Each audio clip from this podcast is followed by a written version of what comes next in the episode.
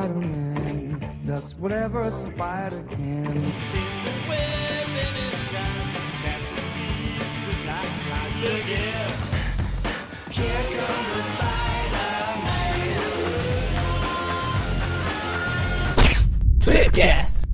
Estamos começando mais um Tweepcast e hoje a gente está aqui com a presença do simbiótico Adriel. O dentuço maneco. O Dentus. Caralho. Não, não vale zoar características físicas, pô. Que é isso? É por causa do vento. Não, Eu sei, Verde. gente, calma. Agora, o maleável Everton. E também estamos aqui com a presença daquele que protege os inocentes que não sabem de nada, Mônio. Ô, mentira.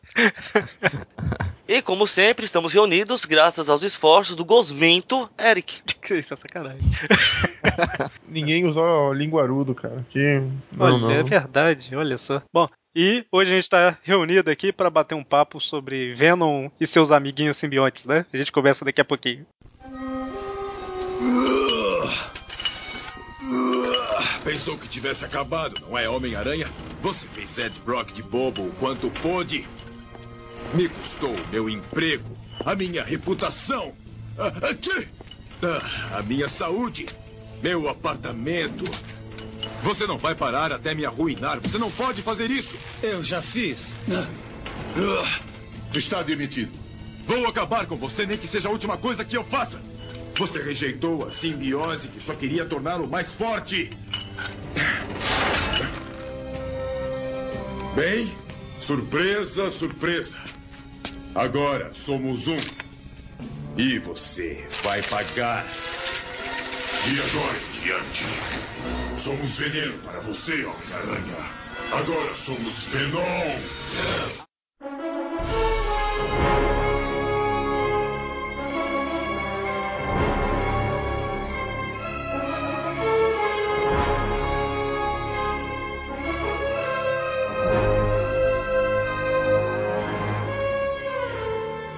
Então, eu acho que para falar sobre o Venom é interessante a gente começar comentando sobre a ideia original do simbionte, né? Que a princípio não tinha nada de, de ser um simbionte alienígena, né? Era um uniforme, basicamente. É, não era um simbionte, era um uniforme alienígena. É, mas é, é verdade. não era um uniforme feito na Terra, é um uniforme alienígena, né? Pois é. A primeira vez que apareceu mesmo o, o uniforme foi numa Amazing, a 252, porque a Secret Wars ela saiu um pouco depois, né? Alguns meses depois. Então, primeiro apareceu o Homem-Aranha usando o uniforme preto e depois que foi mostrar a origem dele, né? Naquela, naquela capa antológica do Home Friends. Peraí só um minutinho. Pronto, é que tava dando barulho aqui. Então, exatamente. Era essa do Home Friends que você fala é a que fazia homenagem a a Amazing Fantasy. Exatamente. Ninguém, ninguém fazia a mínima ideia do que, que era aquela roupa e ela. No caso, a diferença dela pra, pra roupa comum é que ela. Ela vestia de qualquer Era- roupa, no caso ela se camuflava, ela produzia a própria teia, e até ali não tinha explicação alguma do que, que seria aquilo, né? E aí depois saiu Guerras Secretas e a gente descobriu a origem da roupa, né? A gente não descobriu, não, porque a gente não era nascido na época. Eu, pelo menos, não era. Ah, fale por você, né? Temos aí o Mônio, representante da. Seriedade. É, no caso, na- nas guerras secretas, depois de, de, de uma luta lá com a com a Titânia, ah, o Aranha sai todo arrebentado e o uniforme todo rasgado e tal. Daí ele encontra uma máquina lá no, na base dos heróis lá e da máquina sai um tipo de uma esfera negra, né, que acaba aderindo ao corpo dele e, e se tornando esse novo uniforme aí. É quando ele chega, ele. O, o que na verdade, se vocês analisarem com calma a cena, vocês vão ver que é tudo culpa do Thor. Porque quando o Aranha viu todo mundo com uniforme novo, ele, pô, o meu tem frangalhos aqui, gente. O doutor, ah, tem uma máquina lá dentro. O Gustavo ele mostrava qual era a máquina? Não! E sentiu É importante, é importante lembrar lembrar. que nesse, nesse primeiro contato aí com o simbionte, ele chega a ativar o sentido de aranha antes de dele se dele se aderir ao corpo do aranha, né? Antes ele ativa, só que no momento que ativa, o simbionte já tá subindo nele ele acaba ah, usando a roupa e tal, e daí nunca mais o simbionte voltaria a ativar o sentido de aranha dele. Mas tu imagina, ah, na hora de ver aquele troço, aquela gosma subindo nele, cara, aquilo lá é a merda na certa, né? tipo, O negócio é subir nele assim, cara, já é um negócio estranho. Já... Não, ele tá, tô de boas, vestiu aqui bem, fechou. E é, vou- é engraçado cabeça, que na cabeça ele dele sai era todo- uniforme, né? Na É. cabeça dele. Ah, e é bom porque era preto, né, cara? Preto emagrece. Oh, ele sai todo feliz e pulando pra lá e pra cá e, e começa a mostrar a roupa deslizando pelo corpo dele, se tornando uma bermuda. Ele fica, ele fica todo loucão com aquela roupa lá e, e inclusive ele comenta: eh, Espero que a Mulher Aranha não fique brava comigo porque eu copiei o uniforme dela e tal, por causa que ele se inspirou no caso do no uniforme da nova Mulher Aranha que surgiu ali nas Guerras Secretas. Né? Ele tinha acabado de, de ver ela e quando foi criar o uniforme, ele tava pensando nesse uniforme, né? E E aí que ele descobriu que a, que a teia do ele, a uniforme produzia teia porque ele, ele já tinha usado os cartuchos na nas guerras secretas e agora ele podia usar de novo por causa que saía do próprio uniforme, no caso, ele não sabia porquê, né? Isso, isso foi na Secret Wars 8, né? Ela era.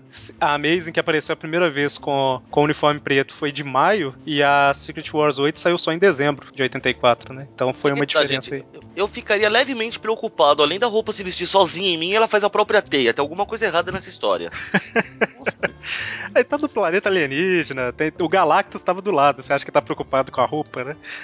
Pô, será que, será que ele não tinha assistido a... Naquela época já tinha sido lançado Alien? Já, já. É, pois é, será que ele não tinha visto, não? Um alienígena? Acho que já tinha saído um e dois. Talvez até. não, mas ele, ele não se preocupou porque o bicho não se agarrou na cara dele. É, se agarrou no corpo todo.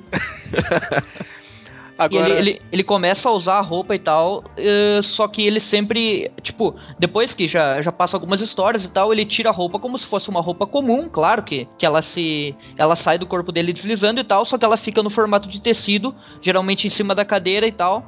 E não mostra que é um que é um ser vivo aquilo, mostra só que é uma roupa inteligente, no caso, não, não chega a mostrar o aspecto eh, monstro da criatura. É, na verdade, quando foi criado, é, nem os roteiristas que criaram pensavam que era um monstro simbiótico. Era pra ser uma roupa mesmo, entendeu?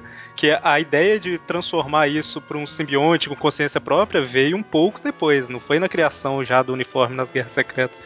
Tanto que é, quem foi, acho que foi o John Barney, ele teve uma ideia lá de fazer o uniforme de um material que ele, que ele se recompus, tipo, se recuperava sozinho, né, Pra justificar isso dos heróis sempre rasgarem o uniforme e depois o uniforme voltar a aparecer normal. E ele teve essa ideia quando ele escrevia Punho de Ferro. Ele não usou, e aí parece que o. Ah, caramba, eu não lembro o nome dos caras. Eu acho que foi o Roger Stern que teve a ideia de. Não, vamos colocar essa roupa que se Foi Tom regenera no DeFalco, Homem- eu acho. é, usar a ideia da roupa que se regenera no Homem-Aranha. Então, assim, a ideia original, ela era de realmente um uniforme, né? Mas ficou um plot meio aberto ali que foi desenvolvido depois. Quer dizer que alguém tinha ficado com dó de ver o aranha furar o dedo tantas vezes costurando o uniforme, é isso? Aí, só um detalhe que a gente tá falando da história em si, mas nos bastidores, né? é, tempos antes, um leitor, né? Essa história já é até conhecida, que é o Randy Schweller lá, que ele sugeriu pra Marvel de fazer um uniforme escuro pro Homem-Aranha, pra ele usar à noite, não sei o que e tal. A Marvel comprou a ideia por 220 dólares e guardou na gaveta, né? E aí ela colocou em prática aqui agora, né? Nessa, e, re- nessa e história. reza a lenda que quando ela botou em prática, ela, no caso, esse, esse leitor aí, esse fã, ele teria sido contatado pra ajudar, mas é que as ideias do cara eram tão ruins, tão ruins que eles tiraram ele do negócio. E é interessante. E é interessante que o, o design visual da Mulher-Aranha, dessa, dessa segunda Mulher-Aranha, ele surgiu nos bastidores antes do uniforme negro do Homem-Aranha, né? Então, assim, É, né? realmente não foi só o Peter que se baseou na história, né? O, o, o desenhista também, o Mike Zeck, eu acho, né? Ele, ele se baseou na, na- no uniforme da Mulher-Aranha pra criar o do Homem-Aranha. Agora pensando nessa ideia aí de, de uniforme se regenerar, será se não veio de uma, sei lá, de um possível, possível pensamento, ah, o Homem-Aranha tem um fator de cura, vamos fazer também um uniforme com fator de cura, Pra ninguém mais ah, não acreditar nesse fator de cura dele, né? Tem um monte de gente que vai ficar com raiva se você falar que tem fator de cura. Eu já ia logo falar, mas o aranha não tem fator de cura, gente. É, tem o, o metabolismo acelerado, né? Não é bem um Ele tem uma recuperação ligeira, mas não é um fator de cura. E assim, se for parar pra pensar, a ideia, tá certo, a Marvel tem a ideia das moléculas instáveis e tal, que, É. que não queima, não se- estica, não rasga, aqueles negócios, né? Mas é interessante se preocupar com isso do uniforme, né? Porque em toda luta alguém sai com o uniforme rasgado e na, na próxima edição aparece perfeito, né? É interessante a preocupação. Da casa costurar. Pois Acho é. que por isso existia a Tia May, né? Ah, isso me fez lembrar de uma, uma história bem curiosa, até do, do Homem-Aranha mesmo, da fase, eu acho que foi do Straczynski e do. e do Romitinha, que é uma história que meio que explica isso do, dos uniformes rasgados e depois consertados. Explica que teria um cara, um, um costureiro em Nova York que trabalhava só com isso, pra remendar uniformes de heróis e vilões. E daí na história explicava que tal dia era o dia dos heróis e tal dia era o dia, do- dia dos vilões. Que É beleza. bem, é, é bem, é bem zoado mesmo. Daí mostra, É engraçado, é engraçado. mostra lá uma imagem, uma cena, tá lá o, o Thor e o Capitão América lá sentado na fila de espera, e no outro dia tá lá o, Doutor Destino e sei lá quem. Cara, mas é, é um fantástico nicho de mercado. Pois é, né? Olha só. E aí eles vão no martelinho de ferro pra consertar o. Martelinho de ouro pra consertar a roupa do Homem de Ferro, né? Máquina de combate. tá? E assim, falando da- das habilidades do simbionte em si, né? Ele muda de forma, que foi o, o que vocês já comentaram e tal. Eu vi em algum lugar, fal... eu acho que é uma, uma justificativa inventada anos depois, de que ele tem uma pequena abertura dimensional, alguma coisa assim, pra guardar alguns itens, sabe? O que responde àquela pergunta de pra onde vai a câmera do Peter quando ele coloca, esconde ela no simbionte, né? Nossa, Mas eu não sei se isso é oficial, não. Acho que é bobagem, não sei. nunca ouvi falar disso. Então, Então, Não, só, a própria só pra revista comentar- mostrava. Não, Porém, mostra- ele ab- abria um buraquinho entrava a ele câmera, punha a câmera ali e pronto. Então, Sim, mas no- ficava tipo camuflada. É, eu falo assim, a revista mostrava que ele encostava a câmera e a câmera meio que desaparecia dentro do uniforme, né? Mas não justificava, né? Ela sempre, simplesmente sumia. Ah, das habilidades do simbionte, ah, tem que ressaltar um negocinho, é que, tipo, todas as mídias adaptadas geralmente colocam ele com uma super força maior que a habitual do Aranha. Nos quadrinhos isso não é verdade, ele fica com a mesma força, no caso não muda nada.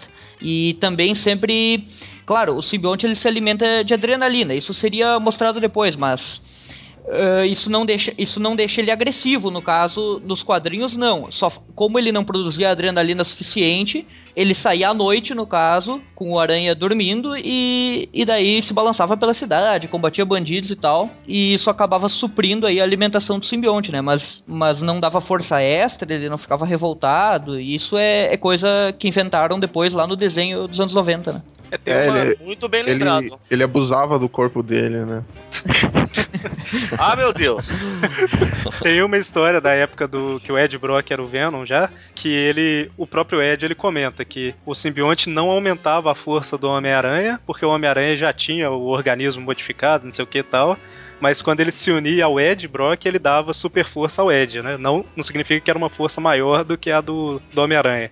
Mas Então, pelo, pelo que eu me lembro, Eric, na verdade, assim, o simbionte ele conseguiu emular a força do Aranha pro Venom, mais a força que o Ed Brock já tinha por ser marombeiro. Isso, é isso. Exatamente. Exatamente. Ele, Então, ele o Venom ficava ele mais acabava forte ficando mais forte com o Aranha justamente porque ele era marombeiro. Isso, é, eu, eu ia chegar A- justamente nesse ponto. Não era a o simbionte, né?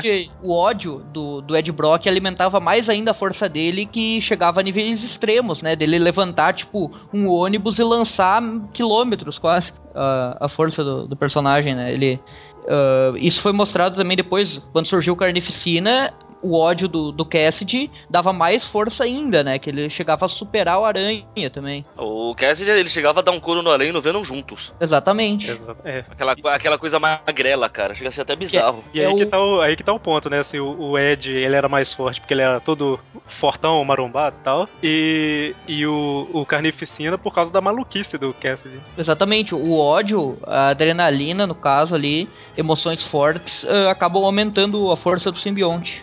Além disso, o simbionte também ele tem ali uma capacidade de sentir outros simbiontes, né? Que o Carnificina acaba bloqueando, acho que na primeira aparição dele já. E o que a maioria sabe que ele é fraco contra ataques é, sônicos muito fortes e tal, e contra fogo também, né?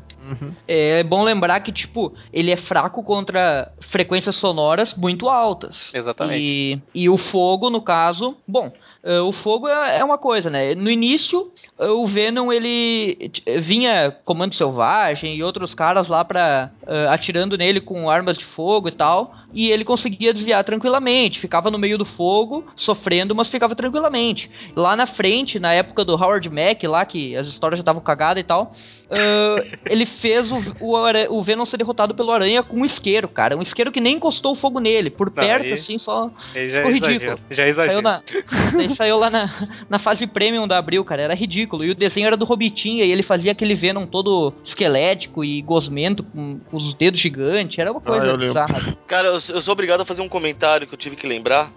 Essa, essa de ter sido derrotado por um isqueiro. Eu vou ter que mudar de universo, o Magaren vai ficar bravo comigo, mas eu vou ter que falar da DC. Tem um, um, desenho que envolve o pessoal da Liga, coisa e tal, não vou lembrar exatamente qual que é. Não sei se vocês conhecem o Ajax, né? O Caçador de Marte. Uhum. Sim, sim, ele também é vulnerável ao fogo. Ele é vulnerável ao fogo. E tem, tem uma história que, tipo, tá, eles não se conhecem direito ainda tal. E uma hora o Batman fala pra ele assim, né? Olha, pra deter o de Metrópolis, eu tive que comprar um pedaço de meteorito que custou milhares de dólares. Pra você, eu só preciso de 25 centavos para uma caixa de fósforo. Cara, mas pra deter o Lanterna Verde, que era só pegar um pedaço de madeira. Não, o primeiro Lanterna. Ué, hoje em dia você veste a camisa amarela, tá tudo certo, né? Nem é, sei se é hoje em dia mais também, não sei lá.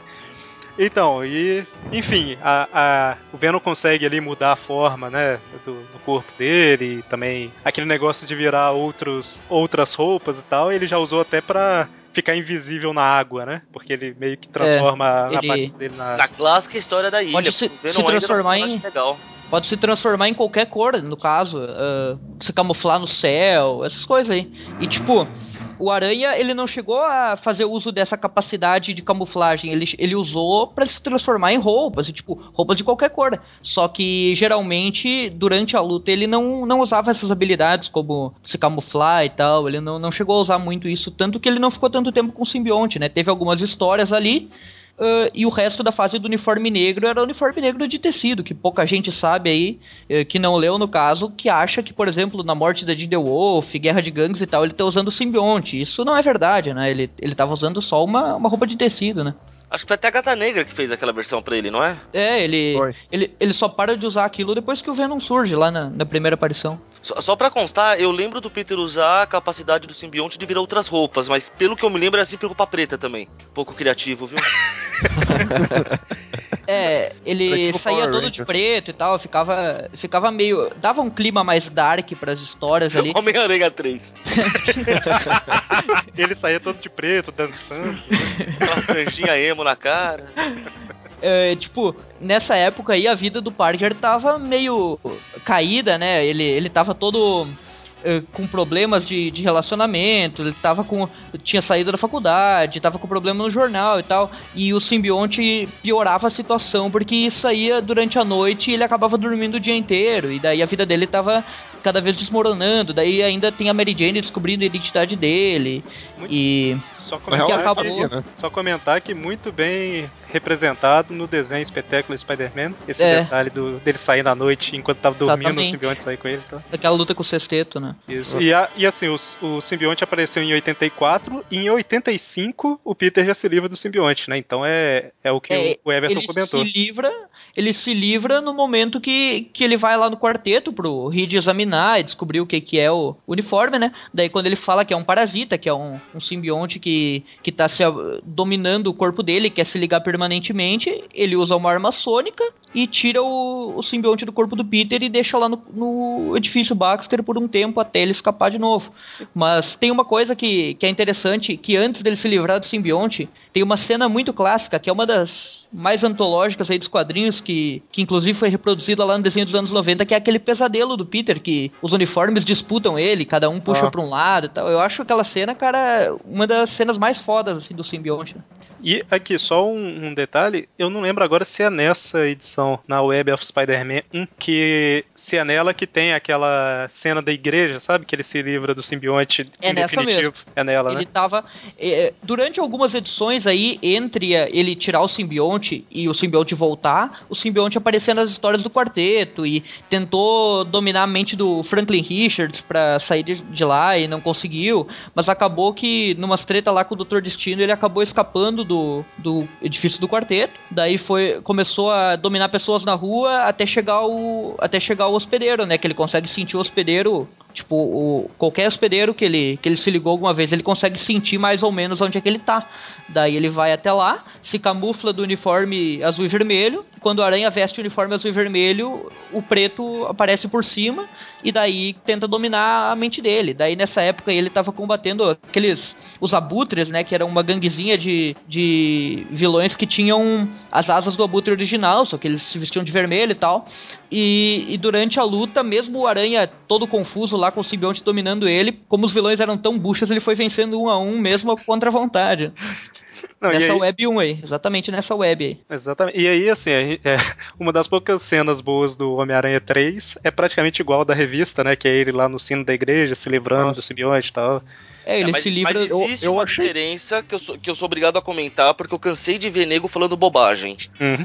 Que a alegria dos caras é falar que a coincidência do filme aconteceu nos quadrinhos, porque bem na hora que o Peter Ah, tá, foi tá, se tá. livrar, o Brock estava lá. Não. Sim, Não, O simbionte ficou semanas na igreja. Exatamente. Se recuperando, inclusive, porque ele tinha meio que desaparecido ali no. Meio que desaparecido, eu tô, tô falando igual o Eric. ele tinha. Você meio que tá falando igual eu. É. Ele, ele tinha, tipo, se deteriorado ali durante a. com os Sim, sinos ele- ali. ele Ele, salva o Peter muito. antes. É, ele salva o Peter antes. ah, de- leva ele lá pra baixo da igreja pra ele não acabar sendo. tendo os tímpanos destruídos lá pelos sinos e tal.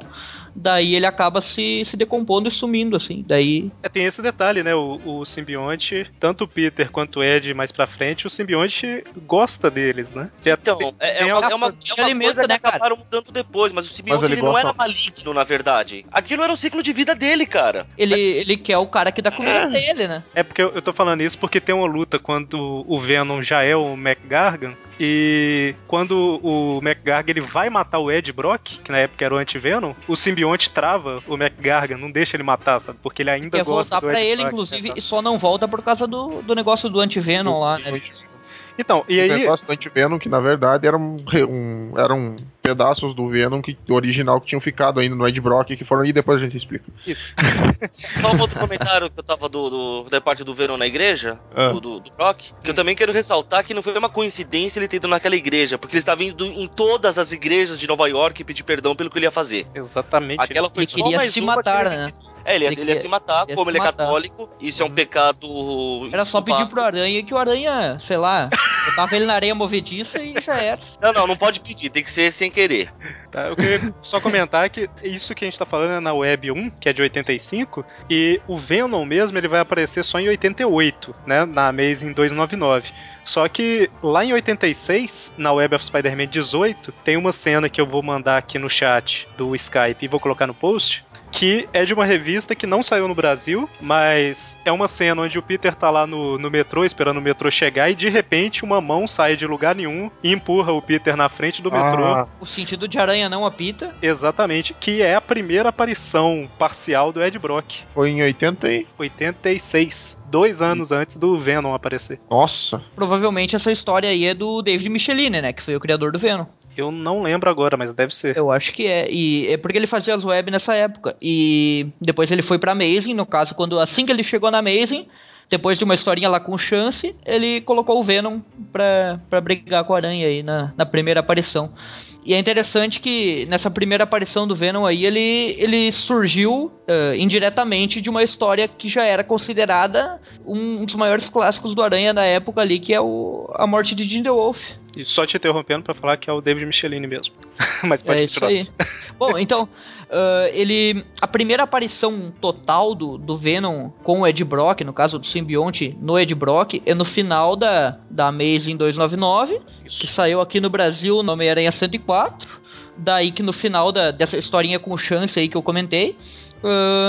a Mary Jane chega em casa e tal, e daí tá tudo escuro, tá todas as luzes apagadas, e daí ela só vê assim o- os olhos brancos do, do aranha sentado no, no, num sofá, e daí ela pergunta se é o Peter e tal, e daí ele abre a boca assim, cara. Aquela cena é fantástica, né? O- era o Todd McFarlane que desenhava na época. Ele abre aquela boca assim e, e aparece ele com o corpo inteiro, assim. É tipo um aranha bombado com aquela boca monstruosa lá. E é o design original aí do Venom que, que o McFarlane fez e que é um dos mais geniais aí, um, um dos vilões que tem mais apelo visual dos quadrinhos aí. É verdade. É, e ela, e ela deve, a Mary Jane deve ter pensado na hora, serei violentada. E. Só, só levantar uma questão aqui. Existe alguma ah, alguma explicação plausível em relação a, a esses pontos fracos do Venom, né? Em relação a, a sons e a fogo, ou são apenas verdades absolutas? Ah, ele simplesmente é, tem pontos fracos em relação a, a som e em relação ao, ao fogo. Eu acho Cara, a, a fogo você também tem ponto fraco, acredite. É, som também, na verdade, ultrassônico É, do se jeito pegar que a é, né? frequência certa, te destruo. Não, mas. É, Ou se vai eu um CD do. Vai ver é devido ao, ao- à composição melecada dele lá, que sei lá, pelo, pelo som, o som ele consegue desfa- desfazer ele ou algo assim. É sei bem assim tem- mesmo. É, não sei se tem alguma. Se já foi discutido isso, mas é meio que uma característica da raça mesmo, né? Não, o que acontece nessa história, nessa, nessa primeira história aí, é, é interessante que eu tenho uma historinha que quando eu era pequeno, em 99 mais ou menos, eu não sabia nem ler ainda, eu tinha uns 4 anos, eu fui da casa do meu primo e ele tinha essa Homem-Aranha 105 que saiu a Amazing 300, que é a primeira luta do Aranha com o Venom. Eu peguei essa, essa revista aí, fui dar uma olhada nas páginas e tal, já conhecia o desenho do Aranha, não conhecia o uniforme negro ainda olhei aquilo e fiquei maravilhado, né, cara? Com aquele uniforme, com aquele vilão ali, achei. Putz, é, é muito foda, né, cara? Daí eu, eu ficava olhando aqui, mas será que esse, esse cara grandão aí não é o Homem-Aranha? Eu, eu, eu não sabia, como eu não sabia ler, eu não sabia. Tipo, eu ficava uma hora ele tá grandão, outra hora ele tá menor, uma hora tá com aquela boca. tipo, Uma hora tem Era- dois dele, meu Deus. eu só consegui depois que eu vi em 2000, 2001 por aí, no desenho, daí eu, eu descobri que o, o Venom era aquele vilão e tal. E, e daí eu achei muito interessante, né? Ele sempre foi um dos meus vilões favoritos aí. Depois eu fui, fui jogar ah, nos fliperamas e tal. Tinha ele no Marvel Super Heroes, no Marvel vs Capcom. A cor dele era azul, eu ficava puto com isso.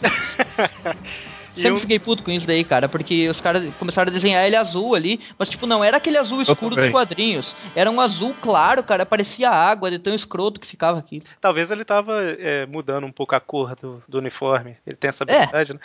Tinha como, tinha como escolher o uniforme alternativo que, que ele vinha mais escuro. Mas então, nessa primeira história aí do, do Venom, é interessante que o vilão foi criado. O geral fala que tem histórias ruins dele e tal, mas essa primeira história, cara, ela é excelente, porque o Venom, ele, Geral ele era um. uma Ele era um vilão que era praticamente invencível. Ele era um reflexo maligno do Aranha, né? E, tipo, o cara, ele, ele seguia o Aranha pra tudo que era lugar. O Aranha não conseguia descobrir por causa que não ativava o sentido. Ele aterrorizava os familiares. Ele. Ele era praticamente assim, um, o cara era overpower, né? O cara não, não tinha jeito de derrotar ele, porque na, na força física o Aranha o Aranha tomava uma surra. Daí ele, ele até chega a pegar a arma de som lá do Reed Richards pra tentar enfrentar e o Venom quebra a arma de som. Tipo, Não é, à ele não, toa, não é à toa que foi escolhido pra edição 300, né? o Aranha até chega a, a usar arma de som nele, e, e- só que não consegue tirar o simbionte porque o simbionte tava com uma ligação muito forte nele. E se ele usasse a arma de som no, no na força total ali, acabava ac- acabaria matando os dois, daí ele não, não podia. Daí o- ele acabava não tendo alternativas pra vencer o, o Ed, né? E é interessante que desde o, da- das primeiras aparições do Venom, é, é- é interessante assim, né? Depois eles usaram isso de uma forma não muito boa, mas desde as primeiras aparições do Venom, ele sempre foi: eu quero acabar com o Homem-Aranha, não quero, não quero matar inocentes, a menos que eles entrem no meu caminho, né? Então ele, É, quase tipo- toda a história do Venom que você lê antes da ilha mesmo, praticamente todas as histórias ele fala que não, não, quero, não queria matar essa pessoa que é inocente, mas ela ia descobrir tal coisa, ou então. Exatamente. Ele desvia Ele- dos inocentes pra ir atrás do Homem-Aranha. Então, assim, ele Mas sempre ele já mostra, né? já mostra uns sinais de loucura, né? Porque Aí, o- ele. E o ponto que eu acho importante é que sempre que ele matava, ele punha na conta do Aranha. É verdade, tem esse detalhe. Tipo, ele já, ele já matava, tipo, um policial chegou nele, falou, pare aí. Ele matava, tipo, ele chegava. É, não, não é, não é que ele não matasse, né? Mas assim, se alguém fosse atrapalhar ele no objetivo objetivo dele, É. ele matava, né? Mas assim, ele não ia. Não era igual o Carnificina, né? Ele matava e ainda falava, mais uma morte por culpa do Homem-Aranha. É interessante lembrar que, tipo, na origem dele, como é que é mais ou menos que o Ed teve o ódio pelo Aranha ali? É uma coisa in- meio inexplicável, claro. É, é já dá pra perceber que o cara não, não batia bem da cabeça. Porque ele escreveu lá a notícia pro jornal que ia revelar a identidade do devorador de pecados, porque o Emil Greg, aquele que aparece na, na morte de The Wolf, tava falando pra ele, confessando tudo, e, e ele ia revelar numa reportagem. Só que o próprio Emil Greg, ele foi preso, e daí o Aranha revelou o Stan Carter como sendo o devorador, e o Ed ficou louco porque foi despedido, acabou sendo, sendo ridicularizado, ti- perdeu o emprego e tal, perdeu a mulher, perdeu tudo e tal, e, e botou a culpa no Aranha. Tipo, é uma coisa que, óbvio que é meio forçada, mas não é tão forçada assim porque, porque ele é maluco da cabeça, É porque que o cara. não, é, não é tão forçado. Porque... A mulher, eu acho que ele já tinha perdido, não era? Eu acho Ele que ela largou, aí. ela largou ele por causa, por causa disso aí. Mas Porque ele tava ficando frio, disso. ele tava ficando maluco, e daí a mulher larga ele. Agora, assim, e, e não é tão maluco porque a eleição já passou e. Nenhum candidato pra mim era bom o bastante, não faço ideia de quem ganhou, mas o povo tá culpando a, a tava culpando a Dilma por tá faltando água em São Paulo, sabe? Então, culpar o cara porque revelou que o devorador de pecados era outro não é tanta maluquice assim, não. Ué, mas a Dilma não controla o clima, não faz chover? Não controla ou não controlava? Quem ganhou aí, não sei. Ups. Ah, porque ela perde o poder se ela não for eleita? Claro, ela tem, tem- é tipo o simbionte, ela, o poder é o simbionte. Ah, meu Deus.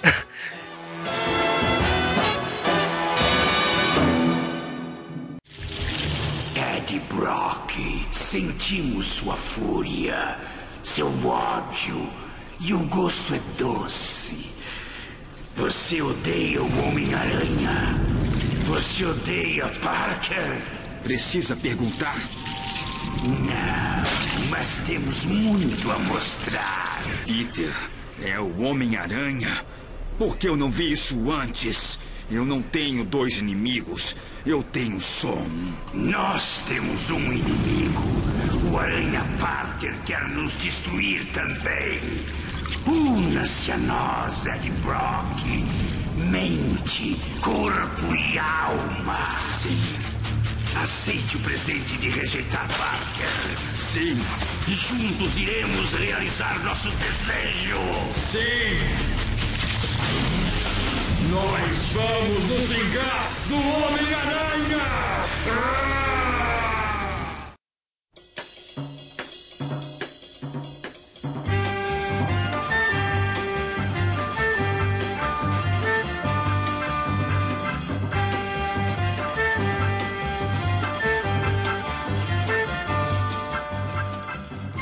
E quando o Ed ele perde emprego, perde a, a mulher, é ridicularizado pra caramba e tal, ele busca é, aliviar esse estresse dele malhando pra caramba, né? É um dos motivos dele, tá, dele ser bom, bombadaço. E, e nessa de quando a vida dele tava. não tem mais pra onde ir, é o que a gente comentou, né? Que como ele é católico, ele não. ele sabe não, podia, que. não podia se suicidar, né? É. Que era pecado e tal. Mas ele Daí ia ele- suicidar e foi de igreja em igreja pedindo perdão. e Ainda tal. é.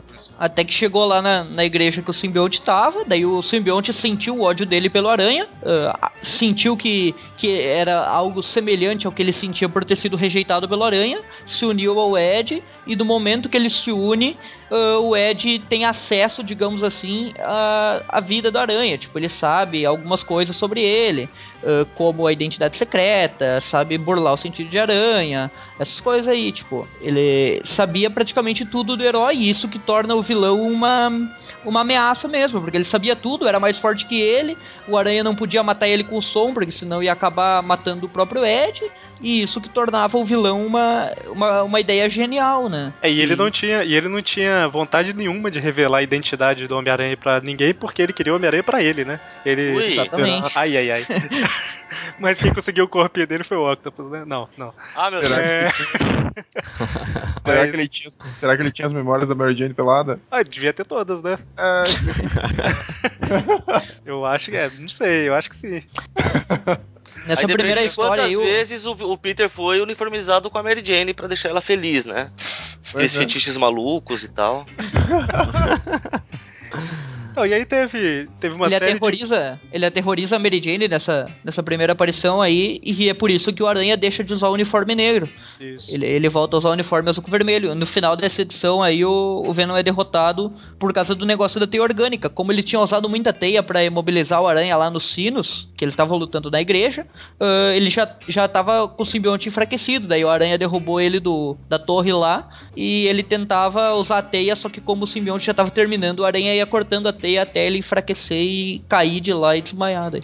Eu acho- bem legal essa- esse detalhe aí, dele, fica, dele também poder, fi- poder ficar sem teia. É, não é infinita, né? Assim, ele É, produz ele a um própria limite. teia, mas. Porque a teia é o produz, né? simbionte, né? É, pois é. Por isso, inclusive, que eu acho interessante quando eles decidem mostrar a teia como sendo preta, igual o simbionte também. Eu acho até que faz muito mais sentido. Não, não, não, porque ele não solta pedaços dele, ele fabrica a própria teia. Eu acho que é certo a teia ser branca. É, a teia é um pedaço dele, só que tá simulando a teia, né? E daí ela fica, fica normal, da cor da, da do aranha. Só que é interessante lembrar que, tipo, como a teia é um pedaço, no caso do simbionte, que, que se desprende dele, ela se enfraquece com o tempo e deteriora igual a, a teia comum do aranha, em mais ou menos uma hora também. Eles usaram isso no, no filme, se eu não me engano, e no. Usaram sim no filme. No desenho espetacular. na- no desenho também. Isso. É, ele, ele fabrica a própria teia, até porque não é simplesmente um pedaço lançado, né? Porque ninguém encosta no Venom e fica preso no, no corpo dele, né? Então, assim, a, a teia é um É o que eu pedaço. tô falando. É, é basicamente Sim. se o simbionte Sim, só tivesse que- a cabeça do Peter, É. viu a Isso. fórmula e fabrica dele mesmo. É tipo Só isso. que Emu- emula a tipo, teia. é, o- é formado do próprio simbionte. Sim. Não, não tem nada. Assim, como, E assim isso- como você põe, solta coisas do seu corpo que não é o seu corpo em si, ué. Pois daí, só que isso a teia enfraquece justamente porque porque sai do simbionte, o simbionte acabou enfraquecendo, É, ele porque- caiu lá do prédio e Porque ele tem que produzir, né? Ele gasta, ele gasta matéria-prima pra produzir a teia, né? Então, assim, é, ao longo do, do tempo aí, tem vários encontros do Homem-Aranha com o Venom, né? A gente não vai entrar em detalhe em todos, então vai. Se, se Pô, for não, pra, pra isso que a gente tá aqui? é, ele ele pra falar só o- do Ed Brock, não. Ele vai pra gruta algumas vezes, ele enfrenta o Aranha depois, e, e tem inclusive a segunda aparição ali que, que ainda é desenhada pelo McFarlane, que o Aranha vence ele chamando o simbionte pra ele de volta, que Isso. isso foi adaptado lá pro desenho. E inclusive nessa história aí ele, ele se apresenta pra Tia May, e tem umas cenas bem interessantes, assim, que as cenas legais do Venom, grande parte estão nessas histórias iniciais aí que, que ele parece ser um inimigo, assim, ah, bem, mais amre- ah, bem mais amedrontador que os outros e. E é isso que tornou o personagem tão popular rapidamente, né? Aí é É uma, cena, interessante. é uma cena meio gay até, aquela da- essa da praia aí. É uma cena até meio gay, porque ficam os dois lá só de cuecão no meio da praia, assim, tipo, se encarando, um de frente pro outro. Cara, Só, só comentar que é Só faltava um interessante. solo de saxofone, né? Só comentar que é interessante que já na terceira aparição do Venom nas revistas do Homem-Aranha, que é antes da história da ilha ainda, o, cada vez que o, o Ed aparece como Venom, ele tá um pouco mais louco do que a aparição anterior, né? E já na terceira aparição ele já cita lá que vai comer o cérebro do Homem-Aranha, alguma coisa assim, sai do nada. Não, então, Essa- na, É, na- é- na primeira, na primeira história deles, no, na- que é a última aventura do uniforme negro, né? Haha, acreditamos que era a última mesmo.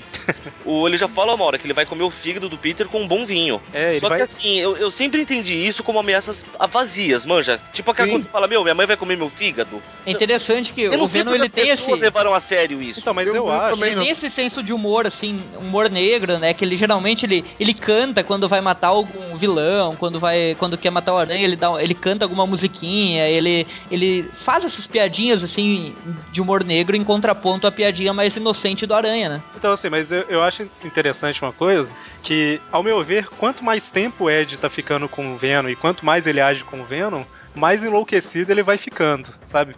Pelas Não, isso eu concordo, mas eu, eu, eu nunca acho que parte de comer cérebro seria literal, sério. Então, mas eu acho Sim, que ele não. chegou, no, ele chegou no nível que a loucura chegou nesse ponto de passar a ser literal, entendeu? É isso que eu tô falando. Não tô falando que é bom. Só tô É, falando sim, eu que. creio. Eu- começou- Nessa, eu- nessa terceira aparição aí, nessa terceira aparição aí, quem desenha ele é o Eric Larsen. Ele dá uma modificada no visual. Os olhos dele, que antes eram semelhantes ao do Aranha Negro, acabam, ah, tipo, ficando diferentes, ficam maior e tal. E a boca dele ah, surge aquela língua do nada. E, Tipo, ele fica um pouquinho maior também. É, ele fica diferente um pouquinho aí nessa, nessa época aí, mas é um visu é o visual clássico ainda, que praticamente todo mundo conhece, né? Aí a gente comentou Antes- dele, dele salvar inocente. Nessa terceira aparição ele salva um bebê que ia afogar lá. Assim. Então É. ele tá preocupado. Tipo assim, não, dessa vez não foi só é, deixa eu desviar dos inocentes, né? Ele atuou ativamente salvando um bebê, né? É porque o bebê com certeza não tava tentando impedir ele de destruir o aranha.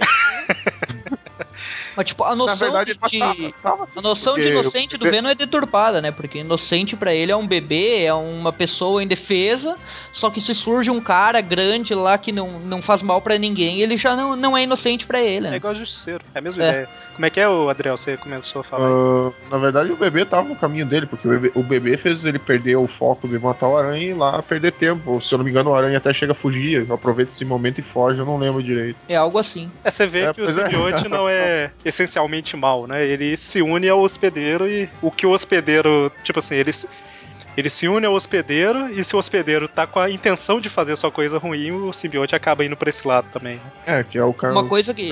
Uma Isso. coisa que, que poucos sabem aí, que é uma curiosidade, né? Que no Brasil não saiu, eu acho, pelo menos eu não vi, na, na saga dos atos de vingança, que os heróis trocavam de vilões e tal.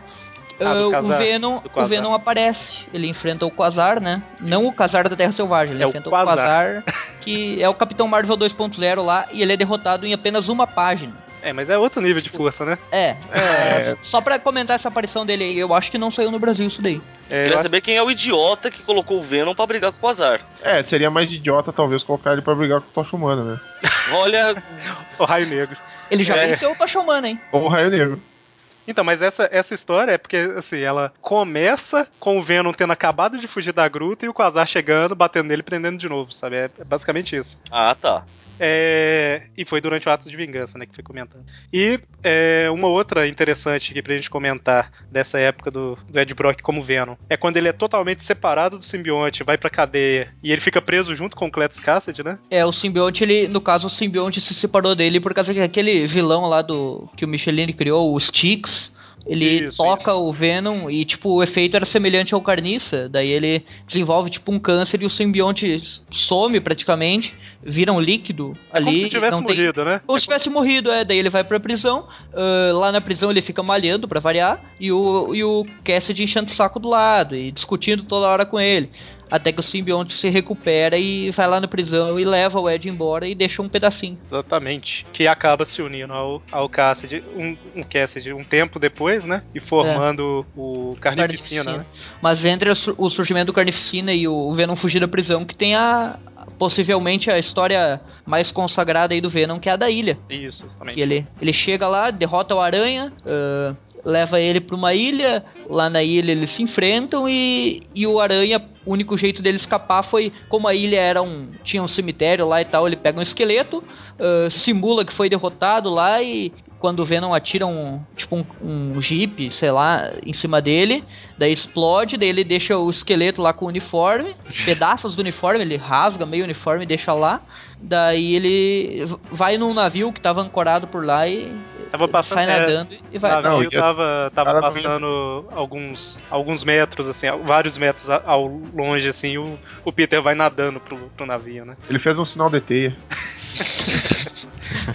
Então, e aí, e aí o Venom, Ed ele fica na ilha, né? Isso. Fica lá.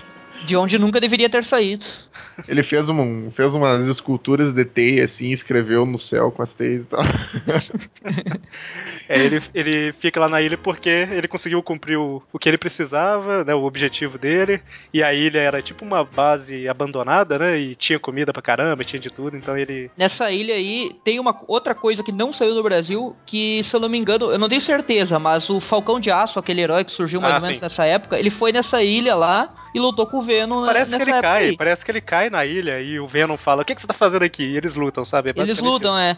Tipo, aí já, já é uma justificativa pro simbionte estar alimentado, né? Porque na ilha sozinho lá, o simbionte não ia se alimentar de nada. Que adrenalina que ia surgir lá, o Venom ia, sei lá, se atirar na água pra caçar peixe, pra ter adrenalina, não ia ter como, né? Tubarão. Não, se você- quando você faz exercício físico, você dispara adrenalina, pô. Sim, mas tipo, ele não, não tinha algo pra, pra exalar o ódio ali que dava força pra ele. Mas tudo bem, surgiu o Falcão de Aço ali e justifica um pouquinho na- o que, que ele fez nessa época, né? Foi na Dark Hawk 13 e 14. Não Só saiu pra- no Brasil, infelizmente, porque as histórias do Falcão de Aço eram boas, cara. Olha, fantásticas.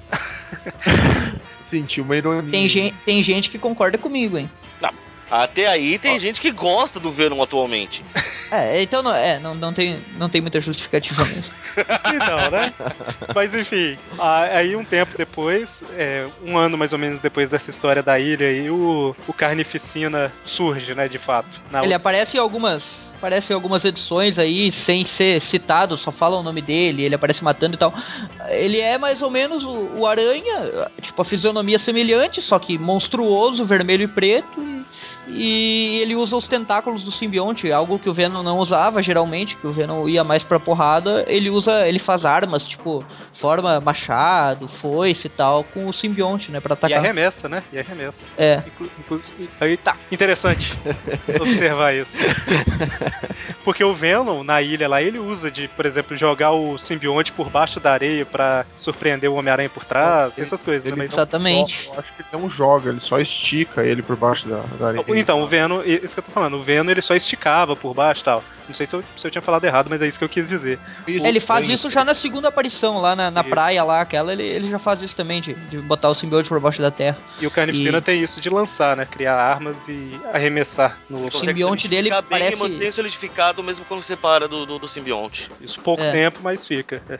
E, inclusive, tipo, só, só voltando nessa história da ilha aí, é interessante que, tipo, praticamente nenhum vilão tinha conseguido levar o Aranha pra um lugar pra ter uma luta final assim, e uma luta tão definitiva quanto essa, né? Que ele não podia fazer nada, ele, ele tirou a solução da cabeça dele pra vencer, porque na porrada ele, ele não conseguia durar muito tempo, ele tinha que ficar fugindo, e o Venom perseguia, se camuflava de água, como o Mônio falou, e, e é interessante que o jeito que isso foi trabalhado ali nessas primeiras edições, que ele geralmente era, era praticamente um. Era, cada história com ele era um perigo gigante pro Aranha, né? Diferente de algumas histórias, tipo, ah, vou enfrentar o bumerangue aqui. A gente sabia que o Aranha ia vencer. Nessas do Venom, lendo, o cara fica com medo. Putz, como é que ele vai escapar disso, né? É interessante que uma dessas histórias aí, eu acho que antes da ilha, o Homem-Aranha fica, tipo, horas, mas muitas horas mesmo, procurando o Venom. E a hora que ele cansa, o Venom fala assim: Ah, não, eu tava te seguindo de longe ali e tal. E agora, agora que você tá cansado, eu resolvi aparecer, sabe? Tipo, É tipo, já cansou, pô? Eu lembrei do negócio aqui que né, na segunda aparição, é nessa história que tu citou aí, ele vai no apartamento do Peter, que o Peter já tinha sido despedido, tava morando com a Tia May, e encontra a gata negra, cara. Ele, ele aplica uma surra na gata negra lá que deixa ela toda quebrada no chão, lá com o nariz sangrando e tal. E depois ela fala que não sabe onde que tá o aranha, e ele pega, ai, deixa ela tirada lá e vai de atrás do aranha. não, e é, é, Não, o, pior, o pior que é quando a, a gata descobre que o Aranha casou, porque ele até fala, "Ah, a esposa dele também não sabia. Aí a gata fica, Ei, esposa? É, exatamente. E é interessante Tomou uma que surra o... mental, uma surra amorosa e uma surra física no, do Venom. E é interessante que ele não atacava só como Venom, né? Às vezes ele aparecia como Ed Brock, por exemplo, na casa da Tia May, falando: Oi, Peter, tudo bem? Tá, eu vim tomar um café, né? por exemplo. E a Tia May, olha, que, que, que rapaz. Isso foi adaptado lá no desenho dos anos 90, que ele chega como Ed pra Mary Jane, se finge de amigão e tal, e, e o Peter tentando afastar sempre, e ele ali só se divertindo, né? Exatamente.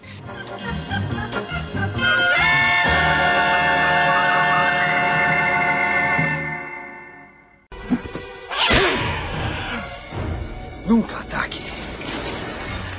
Que você não pode matar. Ed, essa roupa. Tem que tirá-la logo. Ah, bem que você gostaria, não é? Ah! Eu sei o que está sentindo. É uma sensação boa. De poder, de grandeza. Mas isso vai te dominar. Se livre disso. Gosto de ser mau. Isso me faz feliz.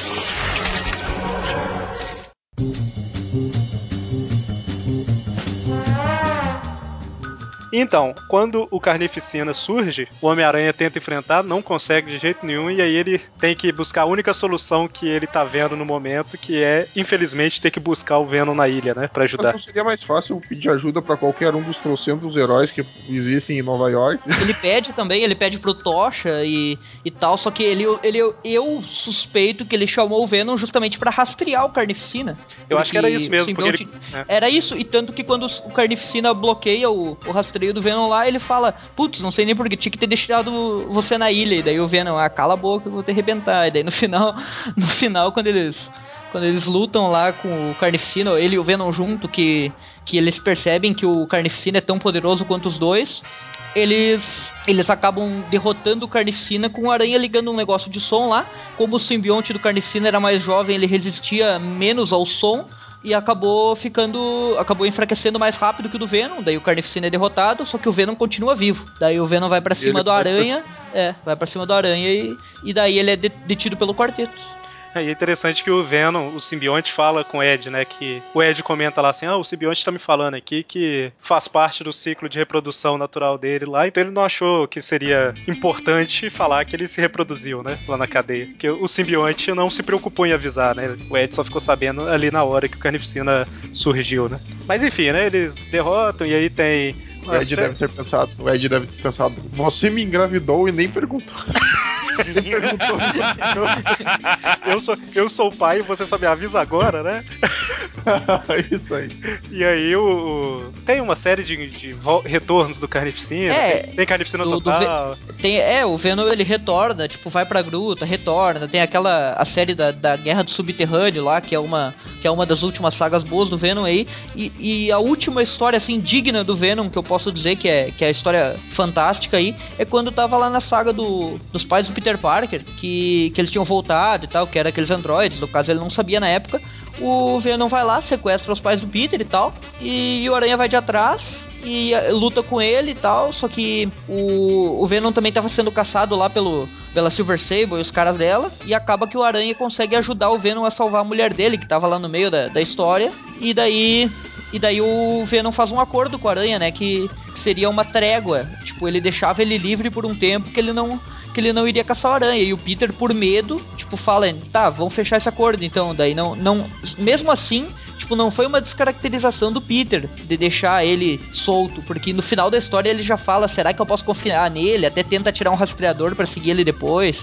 Tipo, na hora ali ele fez o acordo, mas meio que contra a vontade, né? Porque tanto que depois dessa história aí ele vai de atrás do Venom várias vezes, lá em São Francisco, que é onde ele tava. Onde ele tinha a própria. A, a série, surgiu aí, ó, a série do Venom, né? Então, Ó, só, só uma coisa, também não, não chega a ser uma descaracterização, porque o Venom não é uma ameaça real. O Venom é uma ameaça ao aranha só. Exatamente. É, ele Não falava é que ele isso deixou um justamente. criminoso perigoso A, à solta. a Mary Jane fala bem assim, ah, você deixou ele a solda e tal, e daí ele fala, ah, mas se eu não tô por perto, ele não vai matar ninguém. Ah, o que acontece é que na primeira, na Protetor Letal lá, ele já tava matando criminosos e, tipo, nas historinhas solos dele lá, ele já tava descendo sarrafo, tanto que aparece o Aranha pra impedir ele de cometer alguns assassinatos. É, tá, mas isso aí é erro de roteirista, né? Que não sabe, não conhece o personagem. É o mesmo roteirista que criou o personagem.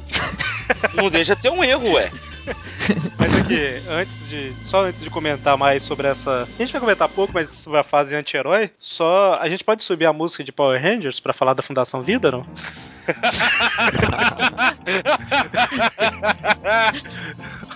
Como, eu acho que como, como o Magari não, com certeza não gosta da Fundação Vida e dos cinco simbiontes Power Rangers lá, ele vai fazer questão de subir do Power Rangers, não de Super Sentai, né? Fato.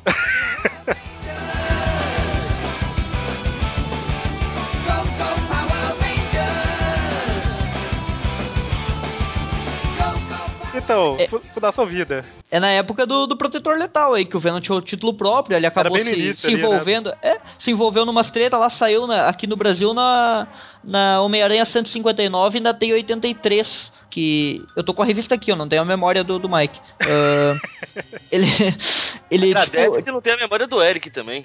Que memória. Pois é, a vaga lembrança do Eric. Eles tiram um pedaço do, do simbionte do Venom lá, que se reproduz e se origina cinco novos simbiontes, pegam uns, uns cinco indivíduos lá que eram, tipo, os, as cobaias lá da Fundação Vida, que os voluntários, né, porque eles mesmos quiseram, ah, eles mesmos quiseram se tornar esses soldados aí da Fundação, daí eles se formam cinco simbiontes lá de cores diferentes que que enfrentam o Aranha e o Venom, amando da Fundação Vida ali, e são derrotados aí nessa primeira história, mas eles iam aparecer de novo depois. Essa, essa Fundação Vida, basicamente, é uma, uma organização lá da elite da sociedade, que ela foi feita para sobreviver em caso de grandes desastres e tudo mais, né? E aí esse estudo com simbiontes no laboratório era, era meio que para isso, né? E no Brasil eu não lembro se eles traduziram os nomes, né? Mas em inglês é Scream, Agony, Fade, Lasher e Riot, né? Exatamente, eu, lembro, aqueles... eu não lembro se todos foram, mas teve tradução sim. É que Scream é grito, Agony é, é agonia, né? Riot eu acho que é motim, Fade, A Lasher, amarelinha era Screen, é isso? Isso.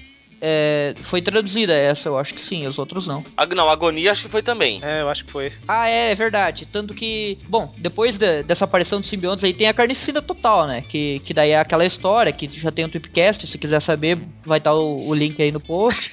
Ah, depois da carnificina total, o Venom continua livre aí, e daí começam a surgir aqueles títulos do Venom, tipo, com- sempre com um subtítulo, é, várias sagas dispensáveis, que era do Larry Hama, que ele escrevia e tal. Ah, não, não tem muita coisa boa aí, mas tem algumas coisas interessantes. Tipo, eu destacaria duas sagas aí do, do Venom solo que são interessantes. Tipo, tem aquela Separation Anxiety, que é. Como é que é, Mônio? Perdão? Separação é é? Exatamente. Separação Anchieta, pô. Isso ocorre depois daquela luta dele com o Aranha Escarlate, que se, se quiser saber como é que foi a luta, tá o link da, do podcast da Saga do Clone aí. Oh, obrigado, Ever. O, o Riley consegue separar ele do simbionte e nessa separar na ansiedade da separação aí ele o simbionte volta pro Venom e ele vai derrotando. Na verdade ele não, porque a amarelinha lá que queria aprender com ele a, como é que tu controlava o simbionte, ela mata os, os outros quatro lá e o Venom prende ela no final, derrota ela lá e, e ela fica presa. Mata, mata, como sempre, a gente tá falando de Marvel na teoria, né? Porque depois junta todo mundo e forma o híbrido, né? Não saiu no Brasil, né? É, é, enfim. Mas a- a- o que eu ia comentar é que, só pra ter uma noção, Venom Lethal Protector, Venom Funeral Pyre, eu não vou falar Venom em todas, não. The Madness, The Enemy Within, The Mace, Knights of Vengeance, é, Separation Anxiety, ou Anxiety, sei lá, ou Anchieta, Carnage Unleashed, Sinner's Takes All, olha o tanto. Alan Cam Spider, e enfim, tem mais. Falar Tudo isso foi numa época que ele não enfrentava o Aranha, geralmente, porque era na época da fase do clone. Ele ficava como herói solo aí, era uma. Cara, essas histórias aí são totalmente dispensáveis. Algumas eu. Tem essa Separation Anxiety, que é mais ou menos legal e tal. Eu acabei de ver que eu só E- falei metade. tem, uma, tem uma outra que, que eles retornam com o Emil Greg lá, que é o Devorador de Pecados, mas é. Não, não aconselho ninguém a, a procurar isso daí pra ler. Ah, e tem uma outra que, essa sim é legalzinha, que mostra um confronto dele ali com o Carnificina, que tipo, eu não gosto do Venom Herói, mas ele enfrentando o Carnificina é aceitável. Que é essa Carnegie Lashed que falou aí que, que saiu aqui como com relação ao jogo Carnificina Total do Super Nintendo, Mega Drive ela, e tal. saiu, ela saiu junto com a separação Saiu, né? lá na, é, na, na Venom Especial, É. que é uma historinha até interessante, porque, tipo, ah, ele enfrenta o Carnificina e tem esse plot aí do jogo que, que tava na época bombando, né? Foi uma jogada legal aí dos caras de. É, o jogo, o jogo foi feito meio que como uma continuação ali do Carnificina Total, né? Sim. É, é bem, bem interessante essa, essa história aí, mas fora isso, cara, tem Venom contra Fanático, Venom contra Hulk, Venom contra Wolverine, contra o Homem de Ferro. É, cara, é, são coisas totalmente sem noção, essa história aí. Tipo, ele se disfarça de Papai Noel, se disfarça de skatista. De Papai Ah, Noel. Tem, cara, é muito bizarro. É, é tosco demais, cara, nessa Olha, época. vitrine, Papai Noel, vendo? Ah, meu Deus.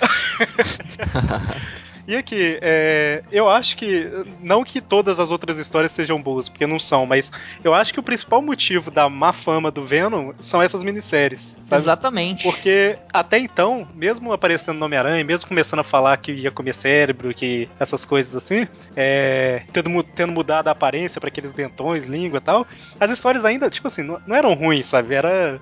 Não, eram bem legais. Eram cara. só mais, era só mais uma história de outro vilão, né? No início ele era extremamente ameaçador, depois foi ficando um pouco menos, mas. Até Carnificina Total e, a- e aquela batalha com Ben Riley, ele é praticamente o mesmo do início. Tipo, até ali ele era um vilão muito legal. Só que depois, quando for surgindo essas historinhas aí, vagabunda, né? O cara não tem como levar muito a sério, porque, tipo, o Venom agia como um, um palhaço, cara. Ele não. Ele falava, vou comer teu cérebro, e apanhava, e depois voltava para bater. Era, era ridículo, cara. Ele até botou o simbionte lá pra mulher dele, ela virou a mulher Venom. Era uma coisa, o cara. É, ele, ele colocou pra, pra salvar, salvar a vida dela, alguma coisa assim, né?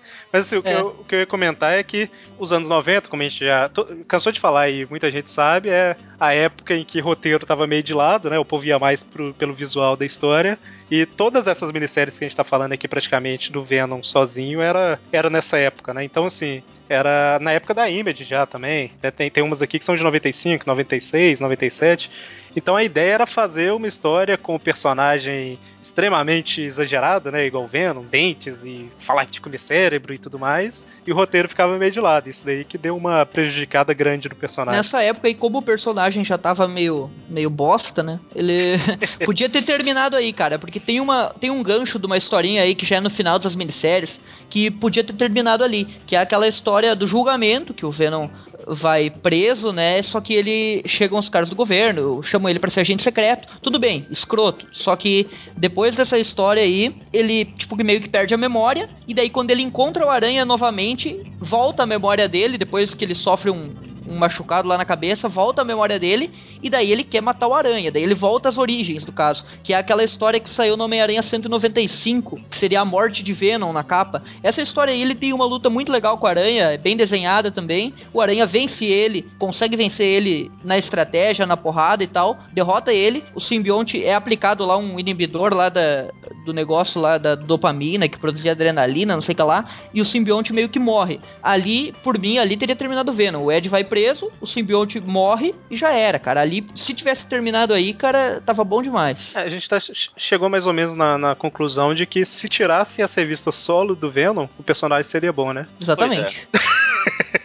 Só, essa daí seria um, seria um bom final, né, cara? Só que daí ele vai ressurgir justamente na parte que nem o Aranha não tava prestando mais, que é aquela parte do Howard Mack, que saiu aqui nas prêmios e tal. Cara, aquilo ali é a, a coisa mais dispensável que tu pode ter na tua coleção junto com as histórias do Straczynski. É essas daí e as premium ali, cara. Eu tenho elas por nostalgia e tal, só que são histórias fracas demais, cara. O Venom retorna. Tipo, ele quer pegar o Jameson sem motivo nenhum. Teve uma minissérie com o Jameson que não saiu no Brasil, do Venom eh, tendo treta lá com o Clarim, que não saiu no Brasil e como não saiu, aqui saiu na Premium ele de atrás do Jameson sem motivo nenhum. Tipo, eu não sabia, putz, o Howard Mack tá cagando aí, cara, porque ele tá botando o Venom atrás do, do Jameson sem motivo. Eh, daí o, ele engole o simbionte do Carnificina, o Romitinha desenha ele todo magrelo essa e... Cara, essas, ele entra pro sexteto nessa época. Tipo, Enfim, né? Nessa época ele é derrotado por aquele isqueiro. Tipo, é uma coisa, cara. Não, aquilo ali é, é- Tipo, quer ler alguma coisa do Venom? Pode ler qualquer coisa, menos isso, cara. Até anti-Venom é melhor que essa, essa fase aí dele.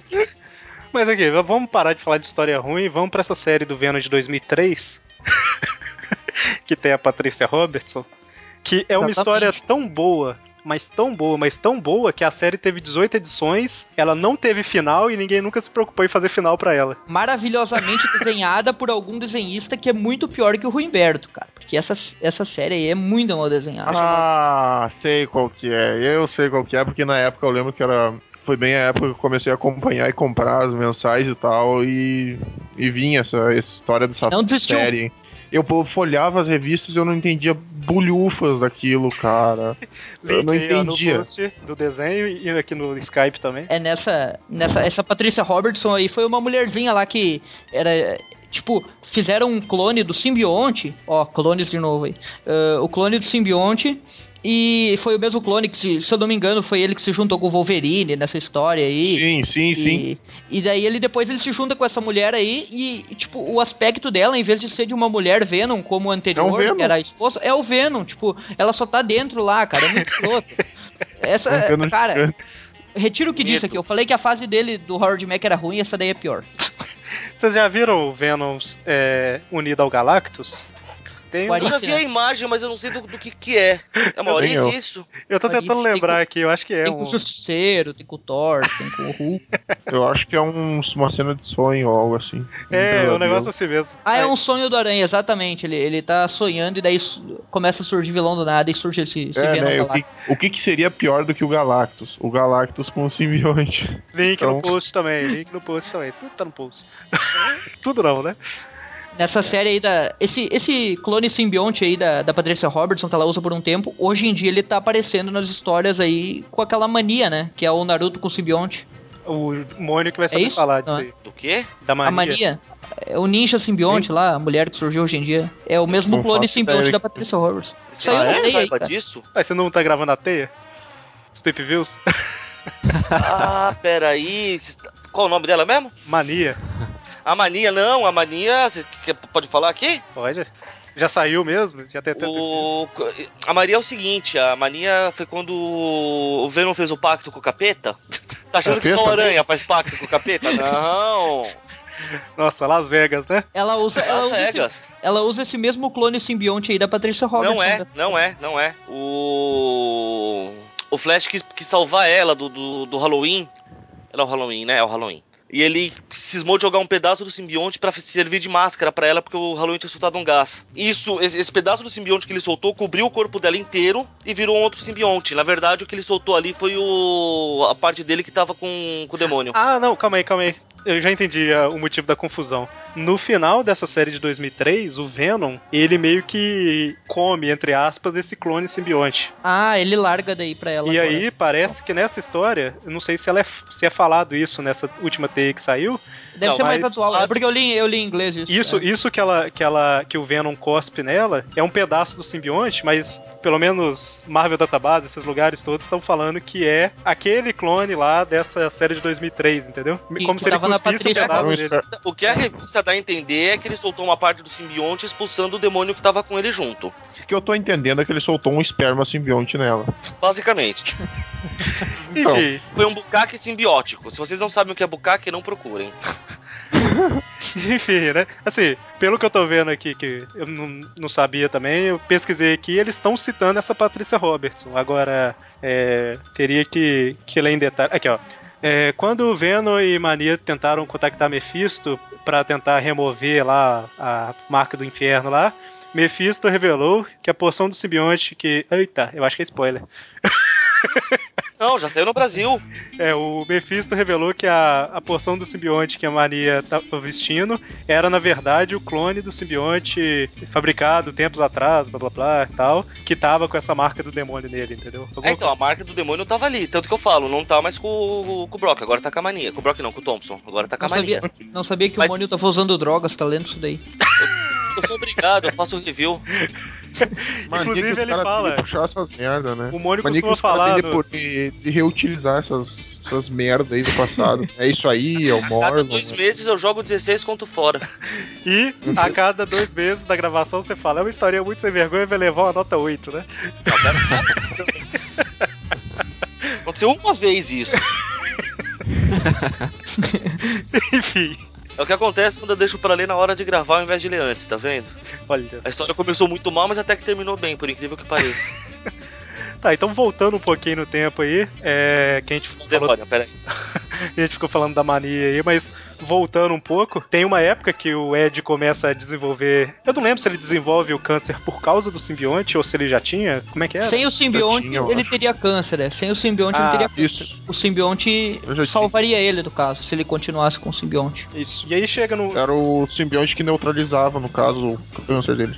Isso. E aí chega num ponto que tem. Aparece o Toxina, né? Que é tipo o neto do Venom, porque ele é uma cria do Carnificina, né? Isso. Ah, eu, te- eu, acompanhei- eu meio que acompanhei essa história também, porque eu também peguei. Também saiu por aqui na época que eu comprava as mensais. Você quer comentar um pouquinho? Eu tentei ler isso Ah, daí. Eu Tentei uma. li, era, era meio, sei lá, era meio zoado. A história começa com o Venom e o Carnificina lá se pegando no pau e. E vai desenvolvendo, daí mostra que o Carnificina é tipo, gira todo em torno da gravidez do Carnificina. e daí Cara, quando eu- ele, Quando eu fui ele voltar. larga a cria dele e a cria dele se une lá ao policial, o Pat Mulligan, eu acho que era. Isso. Isso, é isso aí, se une ao policial E daí ele era um policial novato, se eu não me engano, e tinha um filho recém-nascido.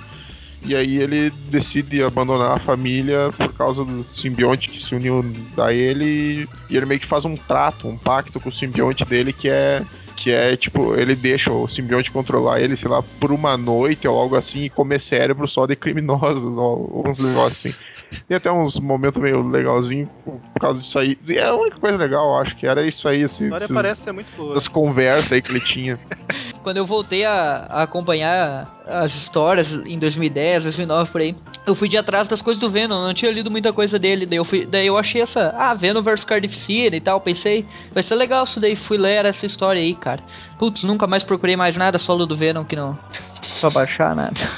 E se eu não me engano, eu não, não, não falei, mas eu, na história do Carnificina ele vai. Ele fica caçando o toxina para tentar matar ele. E eu não lembro. E aí o, o Homem-Aranha a Gata Negra tentando ajudar ele, proteger ele. E o Venom, não sei o que diabos, eu não lembro o que diabos ele faz lá. Se ele tá tentando proteger o, o netinho dele ou o que também. Eu não lembro. Isso aí eu não lembro.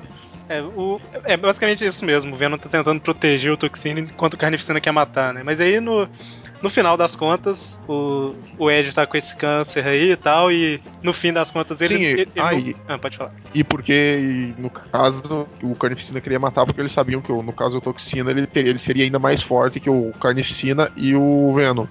Isso. E por isso que ia matar ele. Então, só pra mencionar, não sei se a gente vai mencionar mais tarde, mas atualmente quem é o Toxina é, é o Ed Brock. Eu acho que não é mais. Bom, tá mais pra frente pra gente comentar aí. Tem novo toxina lá pra baixo, a gente comenta mais. E aí, no final das contas, o Ed quer que a matança lá acaba, e o simbionte não quer mais o Ed por causa do câncer, lá, e o Ed resolve. Tipo, os dois entram em acordo e o Ed resolve vender o simbionte, né? Aham. é é na, na, na Caída Entre os Mortos, né? Isso que a gente também fez, o tweepcast dela. E, basicamente, assim, ele poderia simplesmente dar o simbionte pra outra pessoa, mas lá ele comenta É, que ele foi é, iluminado pela um filme que ele viu, que pelo visto é Paixão de Cristo na época, tá? E como ele era católico e tudo mais, aquilo meio que, que fez ele raciocinar um pouco. E aí ele, enfim, ele quer vender o simbionte e vai usar o dinheiro pra doar pra instituições de caridade e tudo mais. Né? Porque ele é um cara muito legal. É engraçado que o Aranha passou anos aí tentando separar o Venom do, do simbionte e o que conseguiu fazer isso foi um filme. E, bom, se, tivesse, se ele tivesse assistido o filme Homem-Aranha 3, ele também ia querer se separar do simbionte, né? Pra... Não ia ser boa coisa. E aí, no final das contas, quem compra o, o simbionte é o pai do Ângelo Fortunato, né? Que é um Venom que eu acho que é o que durou mais tempo na história. Só que não. que o cara veste, o, veste, entre aspas, o simbionte, e o simbionte considera ele muito fraco e deixa ele cair do meio dos prédios lá e o cara morre, né? Eu acho que ele, ele vai atrás do, do Peter, eu não. Ele, onde, é que ele, onde é que ele vai atrás do Peter na história? É no, não lembro se é no Clarim ou onde é que é. O Eu link, da, da ca- o link da Caída Entre os Mortos vai estar aí no post. Tá bom. Tá, Alguém vai falar já direto como é que ele. O cara. Como é que termina esse Venom aí? Ah, eu, eu Ou eu falei, né, falo? que ele. Que o, o- o- eu falei que o simbionte larga ele lá no meio dos prédios e ele cai. É, basicamente larga ele no ar, ó, vai. Voe, né? Boa, Te vira maluco. boa. E aí, o, nessa mesma história ainda, nesse mesmo arco aí do Caída dos Mortos, o Venom se une ao MacGarga, né? Que era o escorpião até então. Aí que legal, mim, sabe? pelo menos, tudo bem, vocês vão comentar mais um pouquinho do Garga, mas pra mim aí que começou a perder o apelo visual, porque ele mudou, to- ele ficou a aranha do peito mudou, os olhos dele mudaram, ele Cara, eu- falta. Eu curti por ser um tipo, por ser outro Venom, outro outro hospedeiro, tá? Eu curti até a atualização porque foi um uma ele mudou o visual e tal, mas ao, ao mesmo tempo ele continuou, tu olhava, tu sabia que era o Venom, entendeu? Sim, Ficou isso bem sim. interessante por ser outro hospedeiro. Ficou interessante, só que o que eu quis dizer é que, tipo assim, perde um pouco aquela pupila no olho dele, aquela pupila vermelha, Ah. perde um pouquinho o, o aspecto do olhão dele. Sim, sim, mas é que isso aí é diferente Isso aí também. ficou legal por ser outro hospedeiro, entendeu? Por daí ficou, ficou legal assim esse negócio, cada hospedeiro ele meio que vai mudando, e, enfim. É, eu lembro que eu não gostava muito da aparência, mas faz sentido a mudança da aparência. Não, e, e sim, sim, era bem legal. A aranha do peito era diferente, mas ainda aquela aranha branca grande, os olhos ele tinha, tinha as pupilas dentro do- dos olhos brancos aqueles, dos, dos detalhes brancos, os dentes, ele, era- ele era meio. tinha um, o rosto dele, pelo menos na primeira aparição dele, era um rosto mais meio parecia uma caveira, assim, com os dentes meio, meio pra fora, digamos assim. Não era um. Não era escondido na boca. E é interessante. É, tipo isso. E, e é interessante E notar essa caldo também. mudança. É interessante notar essa mudança porque a união do, do, do Ed e do simbionte ela era muito forte porque os dois tinham um ódio muito grande pelo Peter e o Homem-Aranha, né? E o, o McGargan, ok, ele se uniu, o Venom, o simbionte, né? A gente chama de Venom, mas na verdade Venom é o nome que o Ed deu pra, pra união dele com o simbionte alienígena, né? Mas aí todos passaram a colocar o nome de Venom. Mas é, não é o nome do simbionte, né? Mas a, a- é interessante que, assim, ao contrário do Ed, o McGargan, ele não tinha essa união tão grande assim com o simbionte. Então, quando o simbionte ele tava dormente no corpo dele, o McGargan tinha até medo do simbionte um pouco, né? E quando ele se transformava no Venom, o, o Gargan perdia o controle completamente, né? Daí é o É. motivo da aparência ter aquele Venom que virou basicamente um monstro incontrolável, né? Sim, isso aí Ele foi era- mais. Começou mais na época brutal, né? do Reinado é, do Reinado Sombrio, que eu, eu li, eu acompanhei, gostei até das histórias. Só não gostava do Venom que aparecia nela. Reinaldo Ah. Sombrio, né, mano? Reinado, Reinaldo Sombrio. eu, o que eu tava falando lá da- do Reinaldo Sombrio que. Que vocês estavam falando, que a gente, todo mundo concorda que era bizarro, ele fazendo milkshake de cérebros. No- nessa fase do Reinado Sombrio, ele começa a comer braço, perna, qualquer coisa. Estuprar mulheres. Não, é engraçado. Ele. Eu não sei se tu chegou ali, mas na, na- nessa fase ele.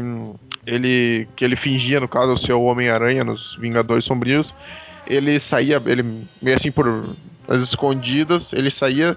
Tem uma cena que ele sai com, com um mercenário, que no caso era o, tava se passando pelo Gavião Arqueiro. Ficava Eles- reclamando do Venom toda hora. Por que, que eu tenho que ir com esse cara maluco e tal? Exatamente, porque ele tem que cuidar de- desse cara, desse doente mental aqui. E aí ele ia, ele ia, ele ia dar, uma, assim, digamos assim, dar uma bimbada com as prostitutas e depois literalmente comia elas. É, É justamente horrível. nessa, nessa história aí, cara, que eu, eu percebi que o McGargan, tipo, ele era, ele era um vilão bem legal como escorpião, ia de atrás do Jameson e tal. Só que ele, quando se juntou com o Venom, ele se tornou essa, essa coisa e ele ficou muito mais maluco do que já era, porque o escorpião sempre foi meio doido da cabeça. canibal. Ele pegou e nessa história aí, cara, eu percebi que o, ele foi reduzido o Venom ao que era antes, quando era o Brock, que ele era um vilão. Tipo, de primeira classe, agora ele era um buchinha, cara. Porque nessa mesma história o Aranha chega e com Ele era um meio um gerador pão- de som, cara. Com Ele era, gerador de som. que, ele era meio que um cão de guarda do, do Osborn, né? E tipo, ele virou, foi reduzido a um, a um Halloween, entendeu? Ele foi Ah, reduzido sim, mas a um... era, mas era o Gargan, né? O Gargan. Não, Sim, é, tipo, é isso, é isso que eu ia comentar. Assim, o, o- O cara foi a reduzido história- demais. a história real, as, as histórias realmente não eram boas, mas assim, o Venom virou um personagem mais fraco e mais maluco justamente por causa do Garga, né? Que não Sim. foi, só que assim, acaba sendo uma pequena descaracterização, vou colocar assim. Que a gente colocou que. A gente comentou que o Venom, o simbionte em si, ele não é essencialmente ruim, né? Então, não é que isso. Ele come Calma aí, pessoas, cara. Antes, antes de. É isso, né? Na essência não, né? No, no Gargan sim, mas. Não, É. ó, só uma coisa, só pra citar. Agora, na, na fase recente do Agente Venom, quando o Flash perde o controle, teve uma história que ele comeu o braço do. Putz, que ele perdeu o controle e devorou o braço do. Ah, um vilão lá do Capitão América. Ah, Eu, eu não lembro se ele devora ou se ele só arranca o braço. eu sei que ele arranca com a boca. Ele devora, eu acho tá. que ele devora. Aí que tá. Eu, eu- Ele já comeu até o Homem-Areia, cara. Ele pegou, tirou um pedaço com a boca lá na- numa história lá da, da época das Premium lá e. e Tá, mas aí não é matou canibalismo, o né? Então, mas mas aqui. não é canibalismo, né? o que eu tô querendo comentar é o seguinte: antes de, de concluir, né, de seguir aqui adiante no raciocínio, eu só queria lembrar de uma história que também não é boa, que é a Planeta dos Simbiontes, que era pra ter comentado lá no início e a gente esqueceu, que lá mostra, mostra basicamente a origem do simbionte, né? Como que ele foi parar no, no planeta lá do, do Beyonder, né? Que Que ele- estão retomando, eu acho, isso aí Eu agora. né? reli a história, cara, e, tipo, essa história da Aranha Branca ser parte dele eh, desde a época do planeta, isso não é verdade. Tipo, ele, ele era um simbionte como qualquer outro, a Isso. única diferença é que ele, ele no caso, ele não, para, não era um parasita que tomava a vida do, do hospedeiro. Ele compartilhava basica- a vida dele, se ficasse alimentando ele, ele, ele tava bem, entendeu? Tipo, só se, se o hospedeiro não quisesse colaborar, como o Aranha, que daí ele, ele tentava tomar a vida dele e sair se balançando durante a noite. Com o É Ed, isso não é ponto, necessário. é nesse ponto que eu queria chegar, que assim, a, em essência, os simbiontes do, da raça dos simbiontes, eles é, se juntavam ao corpo, alimentavam do cara até o cara morrer, ia pro próximo, se alimentava até morrer e tal. E o Venom, né, o simbionte que vira o Venom, ele era considerado diferente porque ele queria ficar junto com, com o hospedeiro, sobrevivendo com ele e tudo mais, né? Como Foi excluído. numa relação É, simbiótica. ele, né? não, ele não exterminava a raça como os outros que, tipo, se juntavam a algum alienígena e depois largavam só o esqueleto e iam pro próximo. Ele ficava pra sempre com o cara alimentando ele e tal, e ele, no caso, colaborava com o que a pessoa queria. Tipo, que é o um simbionte, né? Que é, o- que é Era uma um relação legal. simbiótica. Então Mas era assim, um o, legal. o que eu queria comentar é o seguinte: quando ele vai pro, pro MacGarga, ok, que o Garga ele não tem controle direito igual o Ed tinha, porque ele, a força de vontade dele é um pouco menor, sei lá, o que, o que seja. E por isso o simbionte ficava descontrolado, né? Mas assim, se fosse os ou, algum dos outros simbiontes presentes no planeta dos simbiontes, isso seria mais justificável, sabe? De, ah, ele só quer saber de matar, ele devora a pessoa e tudo mais. O simbionte que vira o Venom mesmo, ele não é assim, sabe? Não faz muito sentido ele. Pois é, eu, achei, eu sempre achei bizarro cara. Então, assim, é realmente.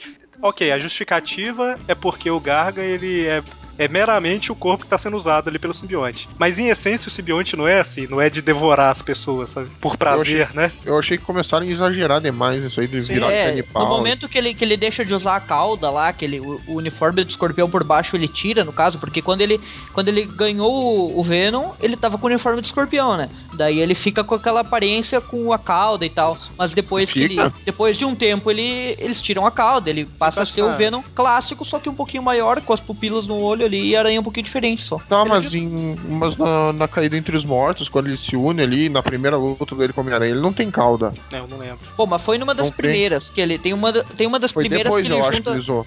Só É, que que ele depois. usa a cauda com, o, com a roupa, né? Mas depois o simbionte cai fora dele também, né? Depois é quando surge o antiveno e tal. Isso. Então, assim, é, basicamente o Gargan ele vira o Venom e tal, e ele é recrutado lá pro, pros Thunderbolts, né? Que são. Que são ex-vilões, que. É tipo Esquadrão Suicida do DC, né? E que eu não sei se a pessoa não conhecer Esquadrão Suicida, não adianta nada, né? É, Ex-vilões- você fala que é igual os Thunderbolts da Marvel, ué. Fácil. é basicamente ex-vilões fazendo o que, Que, o que governo querem tá ser heróis, querendo. só que fazem coisas de vilões ainda. É, não, não bem isso, né? Assim, eles. O governo meio que vai dar uma reduzida na pena dele ali se eles fizerem o que o governo quer, né? É basicamente isso. assim. Tipo a Força Federal antigamente. Então, assim, é, é, o Venom, ele, o McGarg, ele fica nos Thunderbolts um bom tempo. E o Norman Osborn, em um, um determinado momento, ele vira o líder dos Thunderbolts, né? É, ele é o líder do governo né, dos Thunderbolts, né? Que ele tá lá no meio lutando. E aí, quando entra Reinaldo Sombrio e tudo mais, ou Reinaldo Sombrio, né, mano? Reinaldo Sombrio. o, o Norman Osborn aplica um, um produto químico lá no Venom pra controlar um pouco a aparência dele e ele ficar no, limitado como Homem-Aranha, né? Na aparência do Homem-Aranha e ele faz parte agora dos Vingadores Sombrios, né? Fa- Pra quê? O É. simbionte poderia fazer isso sozinho. Mas é, é justamente porque o Garga não conseguia controlar direito o simbionte. Então por isso que o simbionte sempre aparecia com 5 metros de altura, sabe? É estranho, né? Porque se for pensar, o Gargan, ele, tipo, é um humano de uma estatura normal. Como é que ele ficava bombado? Ficava um vão de ar ali no meio, será? Então, Simbionte. no- na, ilha, na Ilha das Aranhas, o simbionte chegou a, Enchimento. a- chegou a Tipo, sumir com o o, Ed corpo do Brock- cara, você lembra? O Ed Brock, ele era, ele era grande e o simbionte eh, ficava do tamanho dele. Só que quando foi pro Gargan, que era menos bombado que o, que o Ed, tipo, continuou, né? Isso que é estranho. É, é- é aquela ideia da mudança de forma do simbionte, né? Só que fica estranho que, assim, da mesma forma que ele produz teia, talvez ele consiga aumentar a massa dele, né? Vamos, vamos considerar que pode ser isso aí. Mas enfim, né? No final do, do Reinaldo Sombrio, o- os Vingadores Sombrios são derrotados e o simbionte ele é totalmente tirado do Gargan, né? Mas, ok, esse é o final do, do Gargan como Venom. Tem um pouquinho, tem o antiveno Não, nessa então, época, né? Tem que citar o antivenom que é durante o Reinado Sombrio também. Exatamente isso que eu ia falar, que esse é o final do Gargan como Venom, mas nesse período aí teve o anti-Venom, né? Sim, que eu gostei. Eu não gostava da aparência dele, cara. Eu não sei. Não era- gostava de nada eu dele, acho- cara. Nem da Parecia, da parecia um, um ente, sabe, do Senhor dos Anéis? Parecia ser de madeira aquilo lá. Ele- eu acho que eu, no caso, só pra citar no caso a origem, o antivenom, Sim. que era o, o Ed Brock lá, ele aparece lá na história, é revelado que ele tava, ele tava vivo, tinha, so- tava, tinha sobrevivido do câncer dele, tinha sido curado de alguma maneira, só que ele tinha ficado com o corpo debilitado, tava magrelo e tal. É, na verdade, diferente. na verdade, ele ainda não tinha sido curado, né? Ele tava recuperando, e aí quando É, ele ele tava se chega. recuperando e daí é revelado que ele- isso estava acontecendo por causa da partícula do simbionte que tinha ficado no corpo dele. E quando. E aí, do nada, lá o, o Venom ataca o, o lugar onde é que o, o Ed Brock tá, que era um. Era um instituto de caridade lá. O, simbi o, o simbionte do Anti-Venom que tá no, no Brock se manifesta e ele vira o Anti-Venom e eles lutam. É, Você pulou um E- detalhe só aí que. Sim, sim, que eu vou falar que é que o, o porquê essa partícula gerou um simbionte diferente, que foi o contato do, V- do Brock com o Senhor Negativo, que era o, o vilão ali, daquela- um vilão daquela- que foi criado recentemente ali, que era, no caso, ele, Senhor Negativo, ele alterou, fez o, a partícula que estava no corpo do Brock ficar o oposto do que era o Venom. E daí virou o Anti-Venom, que era, no caso, era era venenoso pro Venom, digamos assim. É, eu- é porque eu, eu- eu não- minha memória não é muito boa, mas assim, o que eu lembro mais ou menos da época que eu tinha lido é que o Ed ele tava sendo tratado do câncer, e aí ele resolve trabalhar no, no Festa lá, que é o da Tia May, né, que é esse instituto. Festa, isso aí, isso aí. E, e lá o, o Martin Lee, que é a identidade civil do negativo, encosta nele, e quando encosta, o câncer dele é curado. E aí o, o Venom. Que é o Gargan, que tá trabalhando junto do- dos Vingadores, do- dos Thunderbolts, ele usa o simbionte. Tá? Ele usa o simbionte pra. Já era Vingador? Talvez já era Vingador Secreto. Vingador. Ele usa o simbionte pra localizar um ex-hospedeiro, que era o Homem-Aranha, mas acaba chegando no Ed Brock, né? E aí, quando E- começa a luta e ele encosta no, no Ed Brock, isso que o Senhor Negativo fez, unido com o simbionte que encostou, cria essa mutação lá, que basicamente transforma ele num Venom ao contrário. É, daí, é, porque a ideia do contrário é justamente vinda do Senhor Negativo lá. Então ele virou meio Moneve. Se o, se o senhor nega- se o senhor negativo tocasse no Harry na fase do Rosandro, ele ia virar o Dedé. Porque ele era o Didi, né? Nossa, Deus.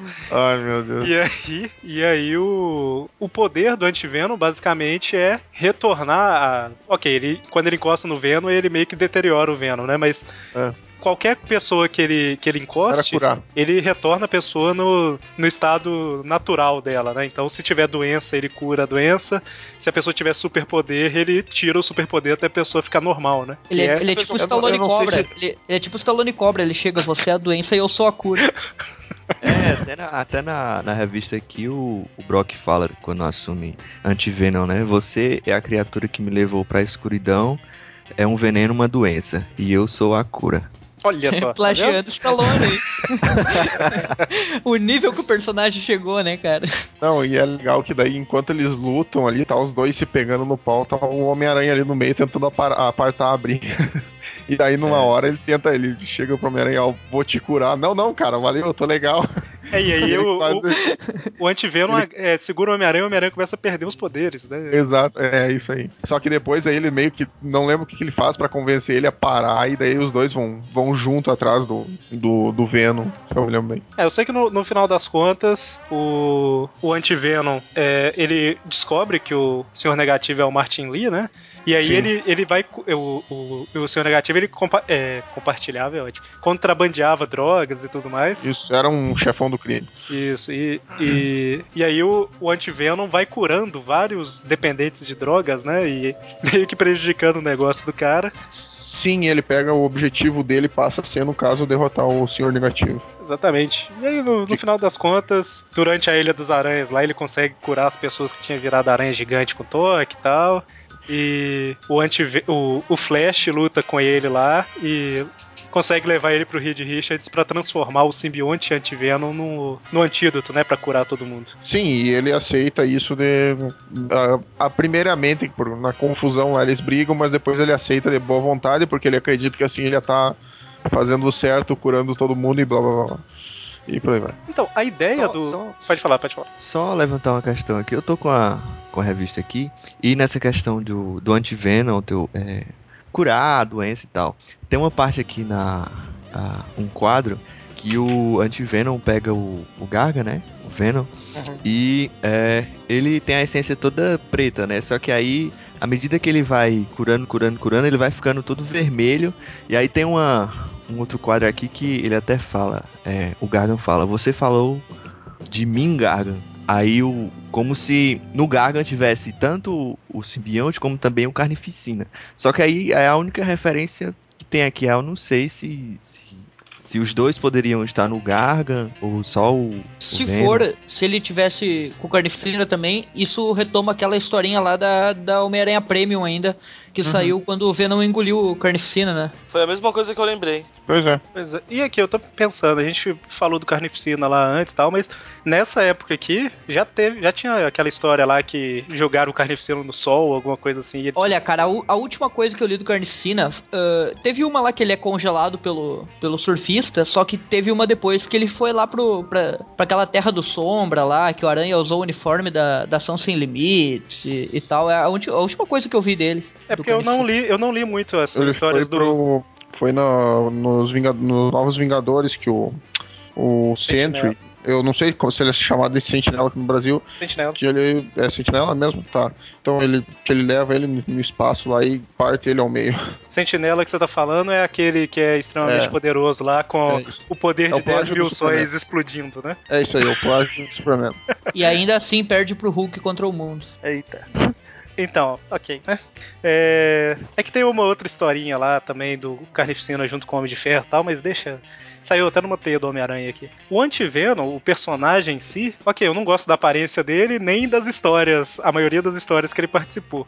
Mas eu acho a ideia interessante, sabe? Do personagem que consegue, com o toque, tirar os poderes do- dos outros e tudo mais. O problema é que eu achei mal trabalhado pra caramba. É, podia ser outro hospedeiro, cara. Podia ser algum, alguma outra solução, né? De Não, mas criarem assim, esse mas- personagem. Mas o eu, nem tenho trazer o- tanto problema, não tem tanto problema com a origem, sabe? De tipo, o cara curou ele e aí é, interagiu com resquícios do simbionte que tinha lá e criou um simbionte diferente. Não tem tanto problema com isso, sabe? É, É que os roteiristas de hoje em dia, né, cara, não tem como dar muito crédito mesmo. Não, mas é, antigamente o cara, antigamente o cara ganhava o superpoder em cima do poste levando um raio na cabeça. Então não muda muita É, coisa, é. sabe? Eu senti uma certa maldade aí. Não, é, é, é porque assim, no- o povo fica, ah, mas hoje em dia não tem criatividade e tal. O cara levou um raio e ganhou, virou Electro, sabe? Então não é de hoje, não. Pois é. Mas, mas, assim, eu acho que o, personagem foi mal, mal trabalhado nas histórias. sabe? Enfim, As né? histórias são ruins. São ruins. É, não é toa que se livraram dele já na Ilha das Aranhas, ali, né? Exatamente. Que é outra saga não muito boa, né? Nossa, você elogiou ela. Por que, que você tá elogiando ela? Não, Não muito boa é um elogio grande. É, é verdade. Porque essa saga e tal. É, essas histórias atuais a gente não tem o que falar muito, né? Não, não, mas essa daí, Ilha das Aranhas e Confins da Terra, eu acho que foi o ápice da, da merda, sabe? E os Tragazinhos que antes, né? Eu gostei de Confins da Terra, o problema foi que veio depois, sabe? Eu já prefiro o que vem depois. É.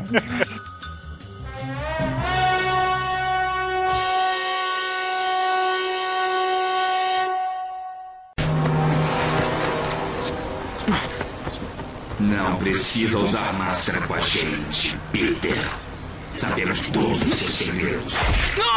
E é claro, nós temos você.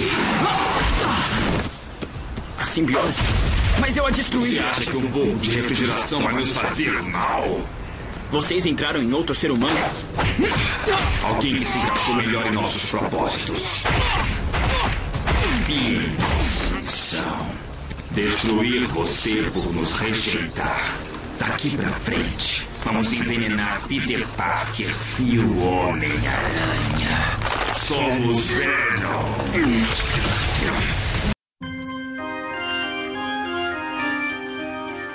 Bom, então, a gente falou que o simbionte foi retirado do Garga, né? E ele foi quando Vingadores Sombrios foram derrotados. E aí ele foi aprisionado. Foi, ficou em posse do governo, né? Dos Estados Unidos. E aí eles pegam um, um- um soldado, né? Que tinha lutado e tal, acabou perdendo as pernas no combate e tudo mais. E oferecem ele a, a chance de voltar a servir o país, né? Por um Que- instante achei que você ia falar, oferece ele a chance de voltar pelo mesmo caminho, olhando pro chão pra ver se acha. Perdeu. E é o Flash Thompson, né?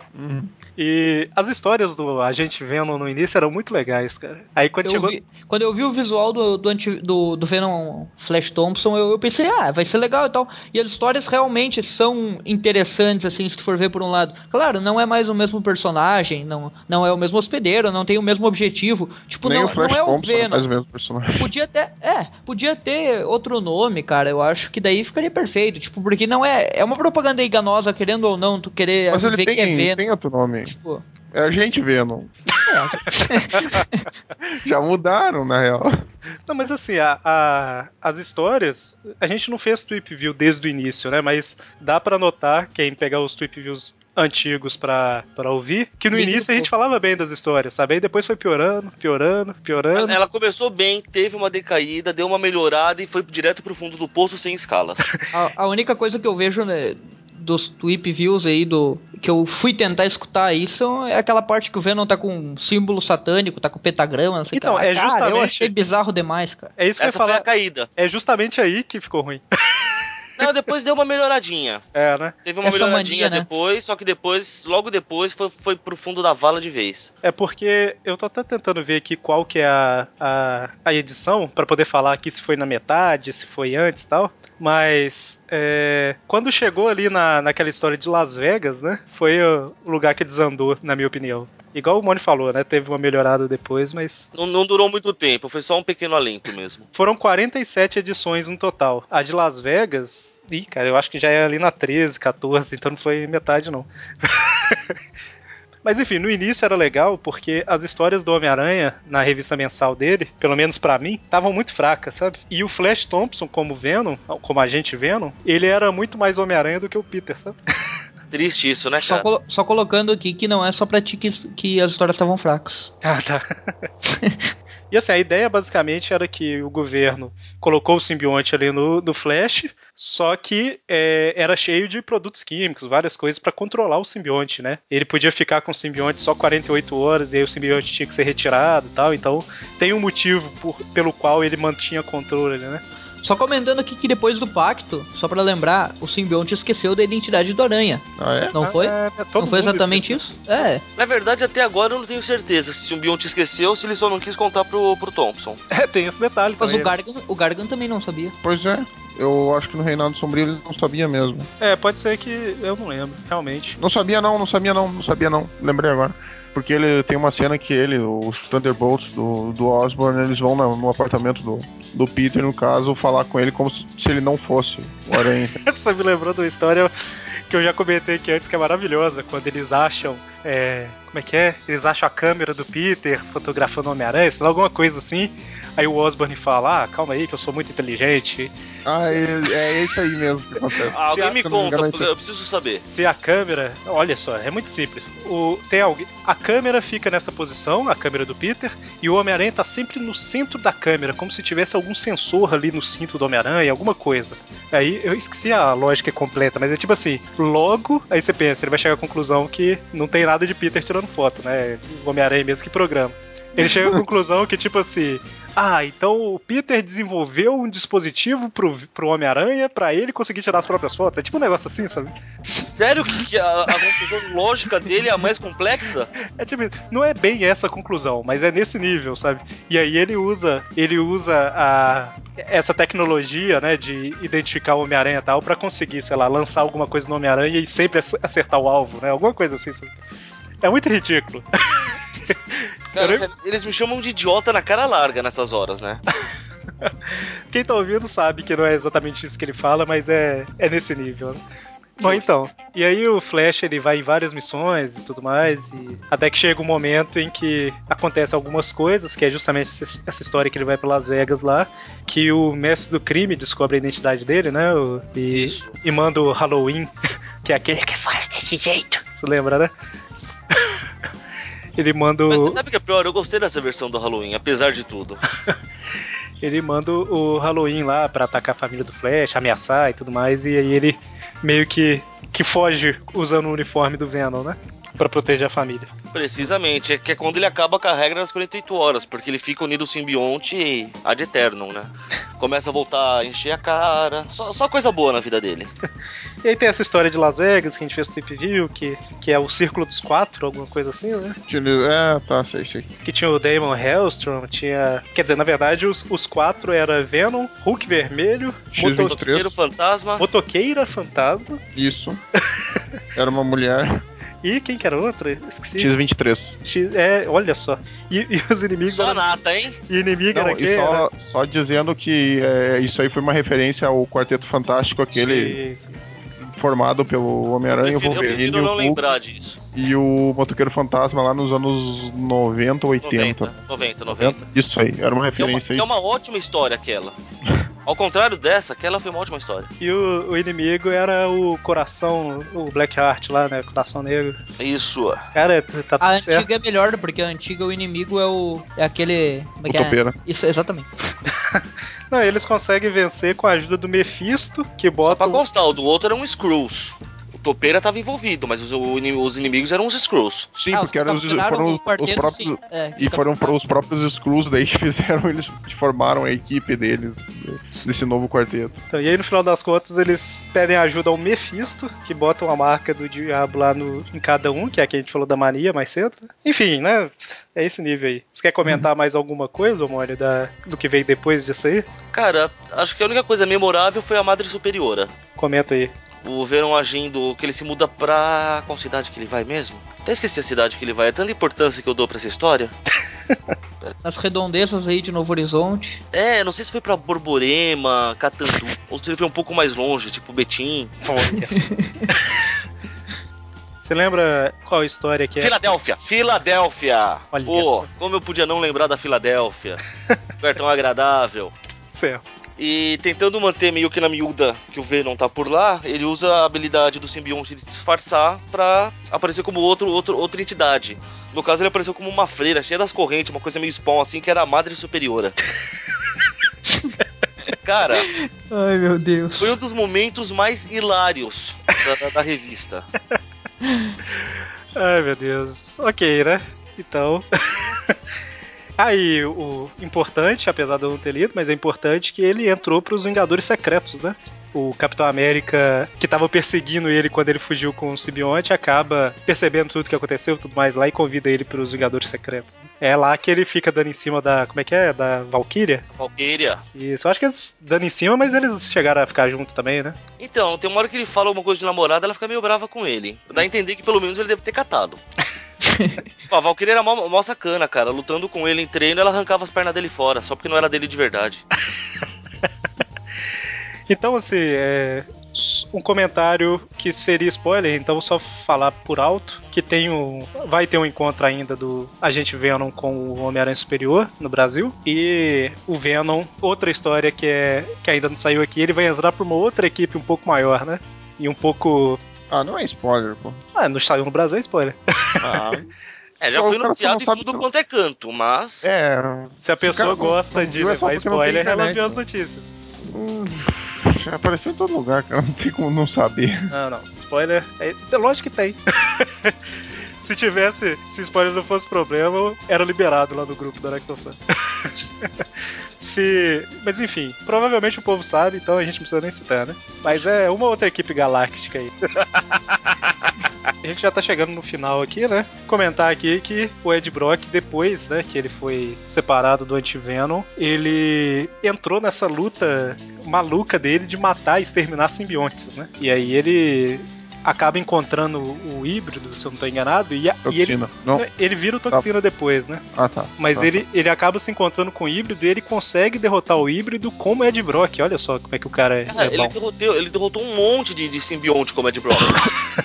Ok, né? Lá, Oi? lá na, na Separation Anxiety ele, ele rebenta a pau um monte de simbionte. É, Um monte, ele, no caso, sem, sem o simbionte dele, consegue bater em uns quantos sozinhos e, e daí algum, vem uns outros lá pra ajudar e daí eles entre cinco conseguem dominar o Edge sozinho. Ele fala até isso nessa história que o simbionte deixou um pouquinho da, da força com ele. Pra ver como esses outros simbiontes eram inúteis, né? E a gente citou híbrido. você viu como o roteirismo salva a vida de, de- de personagem, né? E a gente citou híbrido aqui algumas vezes, mas ele é basicamente a, a junção daqueles simbiontes lá da Fundação Vida, tirando a, a Grito, né? É tipo o Megazord. É, tanto... tanto que o híbrido era tipo, tinham quatro simbiontes falando da cabeça do cara ao mesmo tempo, né? Tinha uns negócios assim. Ele não era igual o Ed que tinha que lidar só com um pensamento a mais na cabeça, né? E, e depois dessa história aí, parece que o Ed na verdade não matou e o governo pegou os quatro simbiontes e uniu a outros agentes lá depois, enfim, né? E aí, no meio dessa confusão toda lá, do mestre do crime, que tava atrás do Flash e tudo mais, que o- Ed, obviamente, vai atrás do Venom também, né? Eles criam lá, eu acho que clone do Toxina, e esse clone se junta ao, ao Ed Brock, né? Criando um novo Toxina. tem que mencionar aí só rapidão é que o mestre do crime é aquele vilão lá dos- das primeiras histórias do- da fase do Dítico e do Lee lá, que eles que apareceu pela última vez lá, pelo que eu saiba, e Ele eles morreu. Agora. É, na verdade, ele, ele morre lá, aí. E ele, agora, ele voltou agora. a retom- mulher do crime daí, né? É, tipo, Essa- ele, ele essa morre lá nessa primeira aparição. Aí a gente fez um Trip View Classic recentemente que a filha dele, ou filho, não sei, assume a identidade, morre também, né? E agora retomaram ele com uma Outro. identidade também do passado que é spoiler, eu acho. É, eu não lembro quem que era o. Tecnicamente não é spoiler porque saiu no Brasil. Ah, então é o, é a irmã do, o irmão da Betty Brant. O irmão, o irmão da Bat Brant, ele tava vivo. Ele, que na verdade ele foi Ah, ressuscitado. não, alguma cara, eu não assim. acredito Ah, que o Bennett tá vivo, cara. Não, não Sim, tá mais. Não tá mais. real, Eu, não, se eu não me engano, não tá mais mesmo. porque ele tinha morrido, ele tinha supostamente morrido lá em, na Amazing Spider-Man 11, eu acho, lá. Pois é, cara, tipo, Na- na pra que mexer nessa. Amazing, cara? Já não basta fazer esse roteiro de merda e os caras têm que mexer nas coisas antigas. Cara, a. Silk, a, a origem da Silk é uma, um retcon na Amazing Fantasy XV. Os caras não têm o que fazer, cara. Não, não basta cagar com a história própria deles, tem que cagar com as antigas. Mas aqui, Ah, mas aí é, mas- uma- é um detalhe tão significante isso aí do da Betty Brant, sabe? Que né, também não, não é tão grande quanto esse negócio. Ah, cara, mas não é. Ela culpou o Aranha pela morte do irmão um tempão, cara. É muito ridículo isso. Não, aqui, ó, do- do- dois pontos aqui. Primeiro que. Ah, você é, o Harry também culpou a aranha pela morte do pai dele por um tempão e ele voltou, né? Então, Ah, mas foi numa boa história, daí é Não, mas aqui, ó, tem, tem dois pontos aqui. Primeiro, que o irmão dela ter morrido ou não não faz diferença nenhuma, na verdade, né? Mas se fosse um personagem, tipo, mais importante, ok. E segundo, que não altera nada na história antiga, né? é, Você falou que tá cagando com as histórias antigas, na verdade não tá, né? Tipo, Ah, cara, mas dá uma. Dá uma. tá cagando com as Dá uma novas, né? raiva, sabe? Dá uma. ah, ne- nesse caso aí, eu acho que. É que porque a história é ruim, cara. Essa é o fato. Tipo assim, história é a, a história que o irmão dela morre, tipo, o irmão dela apareceu naquela história, já morreu nela, sabe? É diferente do. Que, do- tipo, é diferente tem do muitas Duende Verde. consequências, entendeu? Tipo, tem uma história durante a saga Inferno que o Ned aparece uns fantasmas e tal, e aparece o fantasma do irmão dela e tal. É, tipo, Mas não muda nada. Ele realmente estava considerado cara. como morto. Não muda, mas é. Eu tenho que me bizar um pouco, cara, porque essa história aí. só- É muito ruim, cara. Só? É só perguntar ruim. aqui, ele, ele tava vivo ou eles ressuscitaram ele? Então, é uma coisa Eu- meio que ele, ele foi meio ressuscitado, se eu não me engano. É, porque Se aí. foi ressuscitado, não tem problema, cara. Daí pode cagar que vai ficar cagado.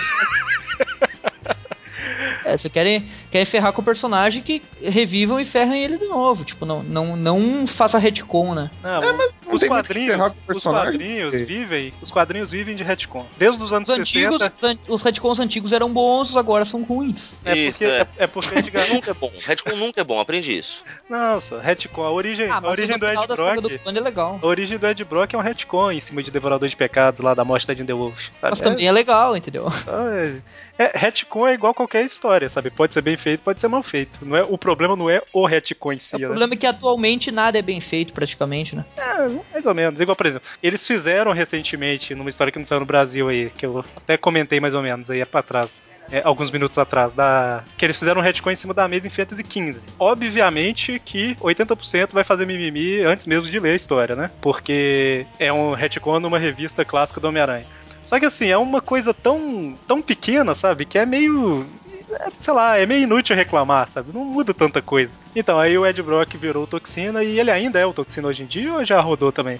acho que é ainda. Eu não lembro da. Você lembra a última vez que vocês falaram dele no, na teia. Na teia, mano? De quem? Do Ed Brock como Toxina? Acho que foi numa das últimas edições mesmo que ele apareceu ainda. Então, mas ele ainda é, então. Ainda tava sendo ele, que ele tem o quebra-pau com, com o Venom. Certo. Então tá aí. Status quo. Pelo menos. Tinha, tinha os mendigos. Que atacar, é, foi até quando eles atacaram a escola. Se não foi o último, foi a penúltima edição. Então tá Os aí. né? mendigos cibernéticos assassinos de Marte foram atacar a escola e ele e o Toxina lutaram junto pra salvar a escola. Mendigos. Aí, o- aí o, o Brock viu que o, o Thompson tá, tá sendo um cara legal com o simbionte, não tá fazendo merda. Então, por enquanto, eu vou te deixar inteiro, malucão. Quer dizer, menos as pernas que você já não tem, né? Ok, então até onde a gente tá gravando e até onde a gente sabe que ele ainda é o Toxina, né? Não sei lá nos Estados Unidos, a gente tá falando do Brasil.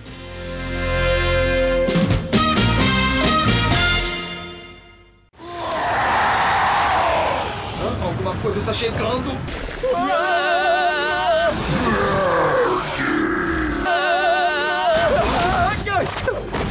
Tira isso de mim, Parker! Flash!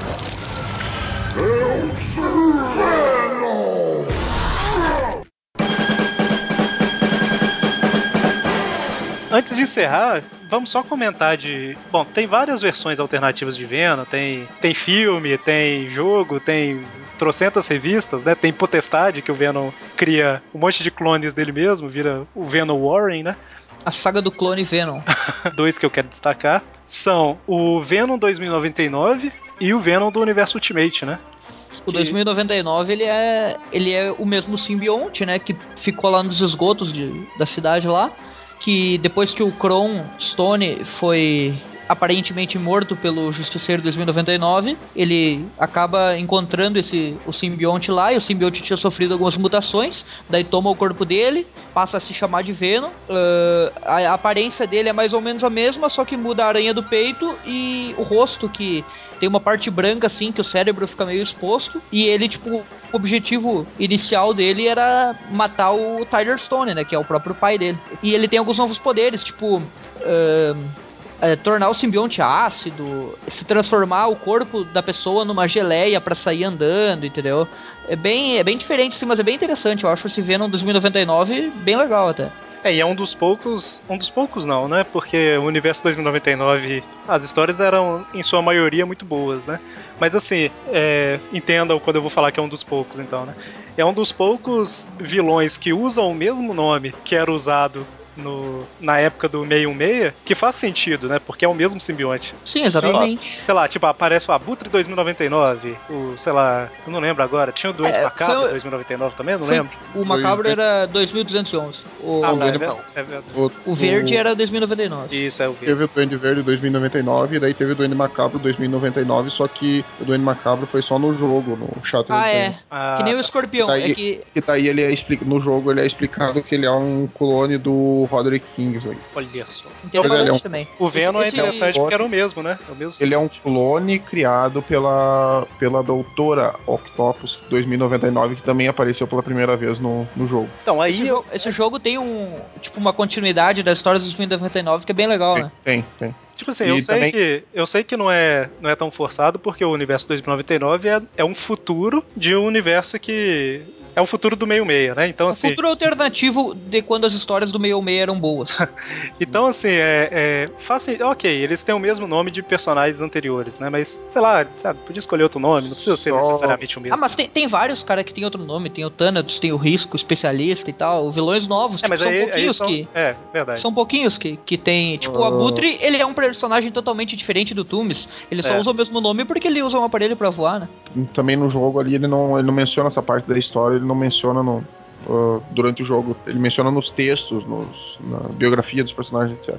E outra coisa interessante é que no caso o Crown Stone aí ele, ele começou como Venom e ele acabou como Escorpião, né? Ele fez o No caminho jogo, inverso. no jogo ele usa o. Ele usa o uniforme do escorpião, né? No, Não, na- não. Nos quadrinhos Ah. ele não chega a usar escorpião. Ele, ele sim, ele vira o Escorpião no 2099 nos quadrinhos. Não, não, foi No- na, na Time Storm. Isso aí, foi na. É, mas é outra Ah. realidade, é outra realidade Sim, a Time Storm. É, não, é, eu digo nos É quadrinhos outra- é uma antigos outra- do 2099 ele não chega a Sim, usar. tá- não, não, nos antigos não, foi, é, foi bem recente, foi lançado em 2009 essa história. Ah, não, eu, eu espero, com todas as forças da, da minha alma, talvez eu já saiba se isso acontece, talvez eu não sei, eu não vou dar spoiler, mas eu espero que o Homem-Aranha 2099 da Time Storm seja um dos primeiros que o Morlon mate em Eu, Spider-Verse. es- eu espero que Moron resolva destruir aquela realidade inteira. O Time Storm 2009, 2099, eu acho que é uma das piores coisas que eu já li, cara.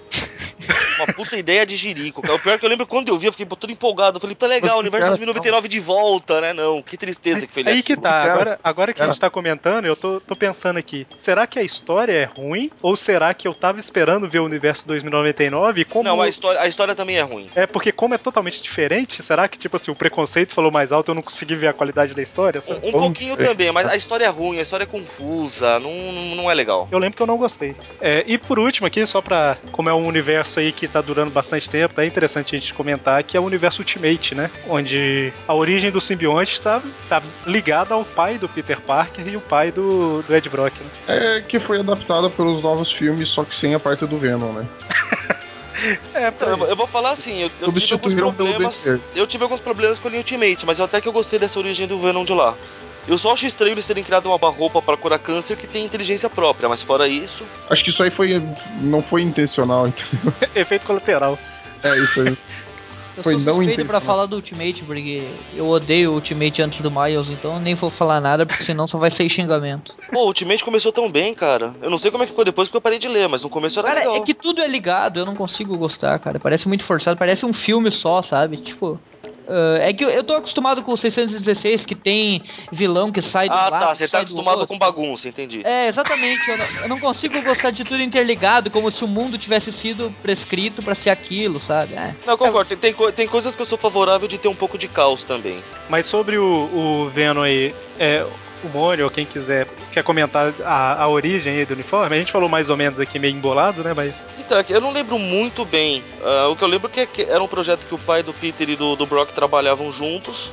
Que era um traje pra curar várias doenças, né? Eu falei câncer, mas eram, eram várias outras doenças, na verdade, né? Eu lembro do. Eu lembro de câncer específico, mas eu não sei se, se é se, eu porque. se eu não me engano, o acidente que matou o- tanto os, os Brocks, né, quanto os Parker foi justamente porque o- a roupa pegou no pai do Brock e ele ficou fora Foi. de controle. Foi, foi, foi. Foi isso. E tinha um pouco ainda que ficou guardado que o, que o Ed Brock pegou de herança, vamos assim dizer, né? Isso, acho que o avô dele passa pra ele, ou o pai adotivo, sei lá. É, eu lembro, eu lembro que, que ele tem, que, que o Brock ele é um pouco mais velho do que o Peter, né?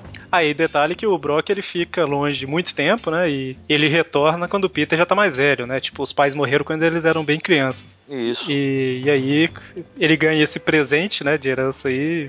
Quando se une a ele, vira o Venom, né?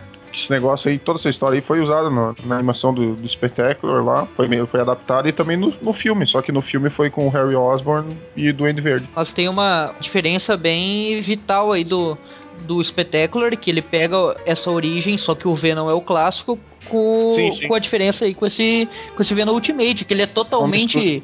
Tipo, ele, ele não é. Ele não raciocina direito, ele, ele devora pessoas pra se É, alimentar. ele foi, ele foi e- criado em laboratório, ele não é um simbionte alienígena igual o É, ele é uma. Ele é uma coisa estranha, cara. Eu não. sei lá. Se eu não me engano, ele é até no roxo, começo ele não ele tinha nem é aranha preto, né, branca, cara? né? É só. é Não, só a questão das cores é, é por causa de fazer iluminação e esse tipo de coisa. Ele é Tipo, preto. tipo, ele não é acredite. preto, cara. Ele é roxo. O aranha negro fica roxo também no Ultimate, se for ver. Então, é isso que eu tô falando. É por, é por causa da colorização, daí quer fazer o reflexo de luz e tal, mas é. Não, a mas ideia assim, é que é preto. Mas assim, o detalhe, é, ele É que, precisa... é que- é só uma coisa, que nem o Venom antigo era azul, lembra?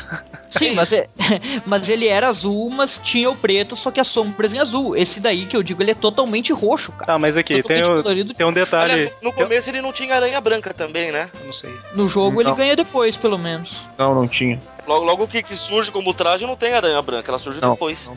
Que é o que faz sentido, aliás, né? Só comentar uma coisa aqui, que ele não precisa ser preto. Tipo, tá certo que o roxo é uma... Sim, não, não precisa ser preto, cara. Só, falando- só, tô, só pra falar Não, tem que ser Venom pra mim tem que ser preto, cara. Eu só tô falando que assim, vamos supor que a Marvel solte hoje que não, não, ele era roxo mesmo. Ok, Não. É outro recuso. É igual o uniforme de 2029. Eu nunca vou aceitar que aquele uniforme é preto. Você já viu camisa de time de futebol antiga, de quando o time é preto e branco, alguma coisa assim? Fica roxo, o preto. É porque Depois de lavou levar... muito. Não usou lá sabão em pó. Se tivesse usado o Ace, ele mantém as cores. Ah, é. Então, e é, o Venom apareceu algumas vezes e tal, e recentemente ele apareceu aí na- nas histórias do Miles, né? É, ficou meio. Como é que é? Ele. Ninguém sabia quem que era o hospedeiro, né? Porque o Ed parece que ele. Eu não sei se ele tipo morreu ou alguma coisa assim. Não sei, a gente pode falar? Pode, né? Saiu. Ele já saiu. meio que morreu. Ele meio que morreu. É porque eu não sei se ele morreu mesmo, então. É, Mas o meio. Meio o quê? Já cobre isso. E aí ele manda o pai do Miles lá pro hospital, mata a Beth Brent, né, parece. E no final das contas lá, a mãe do Miles, na confusão, acaba levando a bala lá também. E eu acho que é, é basicamente isso, né? Lógico que a gente não vai falar tudo, mas acho que a gente cobriu bem, né, a história do Venom.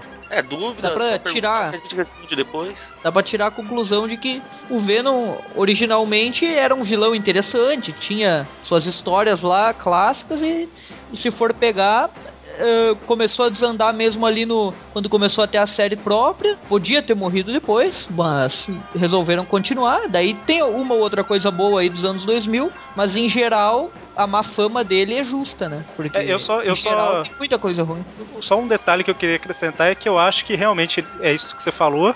Só que quando ele foi ali pro, pro Flash, deu uma melhorada, voltou a melhorar o personagem por um tempo bom, sabe? É, mas não souberam manter. É, exatamente. Então, assim, ele Mas realmente. não ele é o tem- mesmo conceito anterior. Tipo, é um personagem legal, mas Ah, sim, o conceito anterior do Venom ficou lá, entendeu? Depois mas de Carnificina Total, lá da saga do clone, se perdeu aquele negócio dele ser o vilão, amedrontador, que sabe tudo sobre o aranha e vai pegar ele e comer o cérebro, entendeu? É, eles mudaram, eles mudaram a- a- o personagem, Mudaram mas o assim. foco do personagem. Mas eu, é, como mudou o hospedeiro, eu nem viria, nem, nem diria que isso é uma, uma coisa errada, É, assim. Eles deram uma evoluída no personagem pra outro rumo, né? Mudaram o personagem, fizeram histórias ruins e agora estavam fazendo boas, né? Até por ali. É, o problema é que de, em 20 anos de existência aí, ele tem uns 15 anos de história ruim, né? É, Triste, que né? são é, é basicamente aquelas ah, as minisséries, ah, os anos 2000 aí e esse, essa década aí que praticamente não muda muito do Aranha, né? Porque o Aranha seguiu no mesmo caminho do Venom e foi pra vala nos anos 2000. Então, assim, não é que tudo, tudo seja ruim, mas infelizmente teve essa grande fase fraca que virou só um monstro desmiolado que queria bater em tudo, né? Que é na parte do Gargan ali. Bom, então é isso. A gente tem um grupo lá no Facebook, né? Que é o, o grupo chamado Aracnofan. Então a gente responde praticamente todo mundo que manda qualquer coisa. Praticamente não, a gente responde todo mundo, né? Que manda Pelo menos a gente coisa. tenta com afinco, né? É, não, se a gente não responder, o pessoal lá também consegue ajudar e tal. Leiam, leiam a minha matéria ali que eu fiz sobre o uniforme negro, a fase do uniforme negro no Peter Parker. Exatamente, eu ia comentar isso lá no início, esqueci. Tem uma matéria em três partes publicada no Aracnofan aí que o Everton fez. Então, se quiser saber mais sobre a fase uniforme negro do Homem-Aranha, que a gente não falou tanto, a gente falou mais do simbionte, né? Tá aí no, no site. E mande também comentários e tudo mais. E toda quarta-feira a gente tem Tweep View Classic, que a gente fala das revistas antigas do Homem-Aranha. E sextas-feiras a gente tem os Tweep Views, que são das histórias atuais, né? Tweep View, Tweep View não, Tweepcast, que é o que a gente tá falando hoje aqui, que você tá ouvindo, é toda última semana do mês, né? E é isso. Até mais, né? Até a próxima. Abraços. Falou! Falou.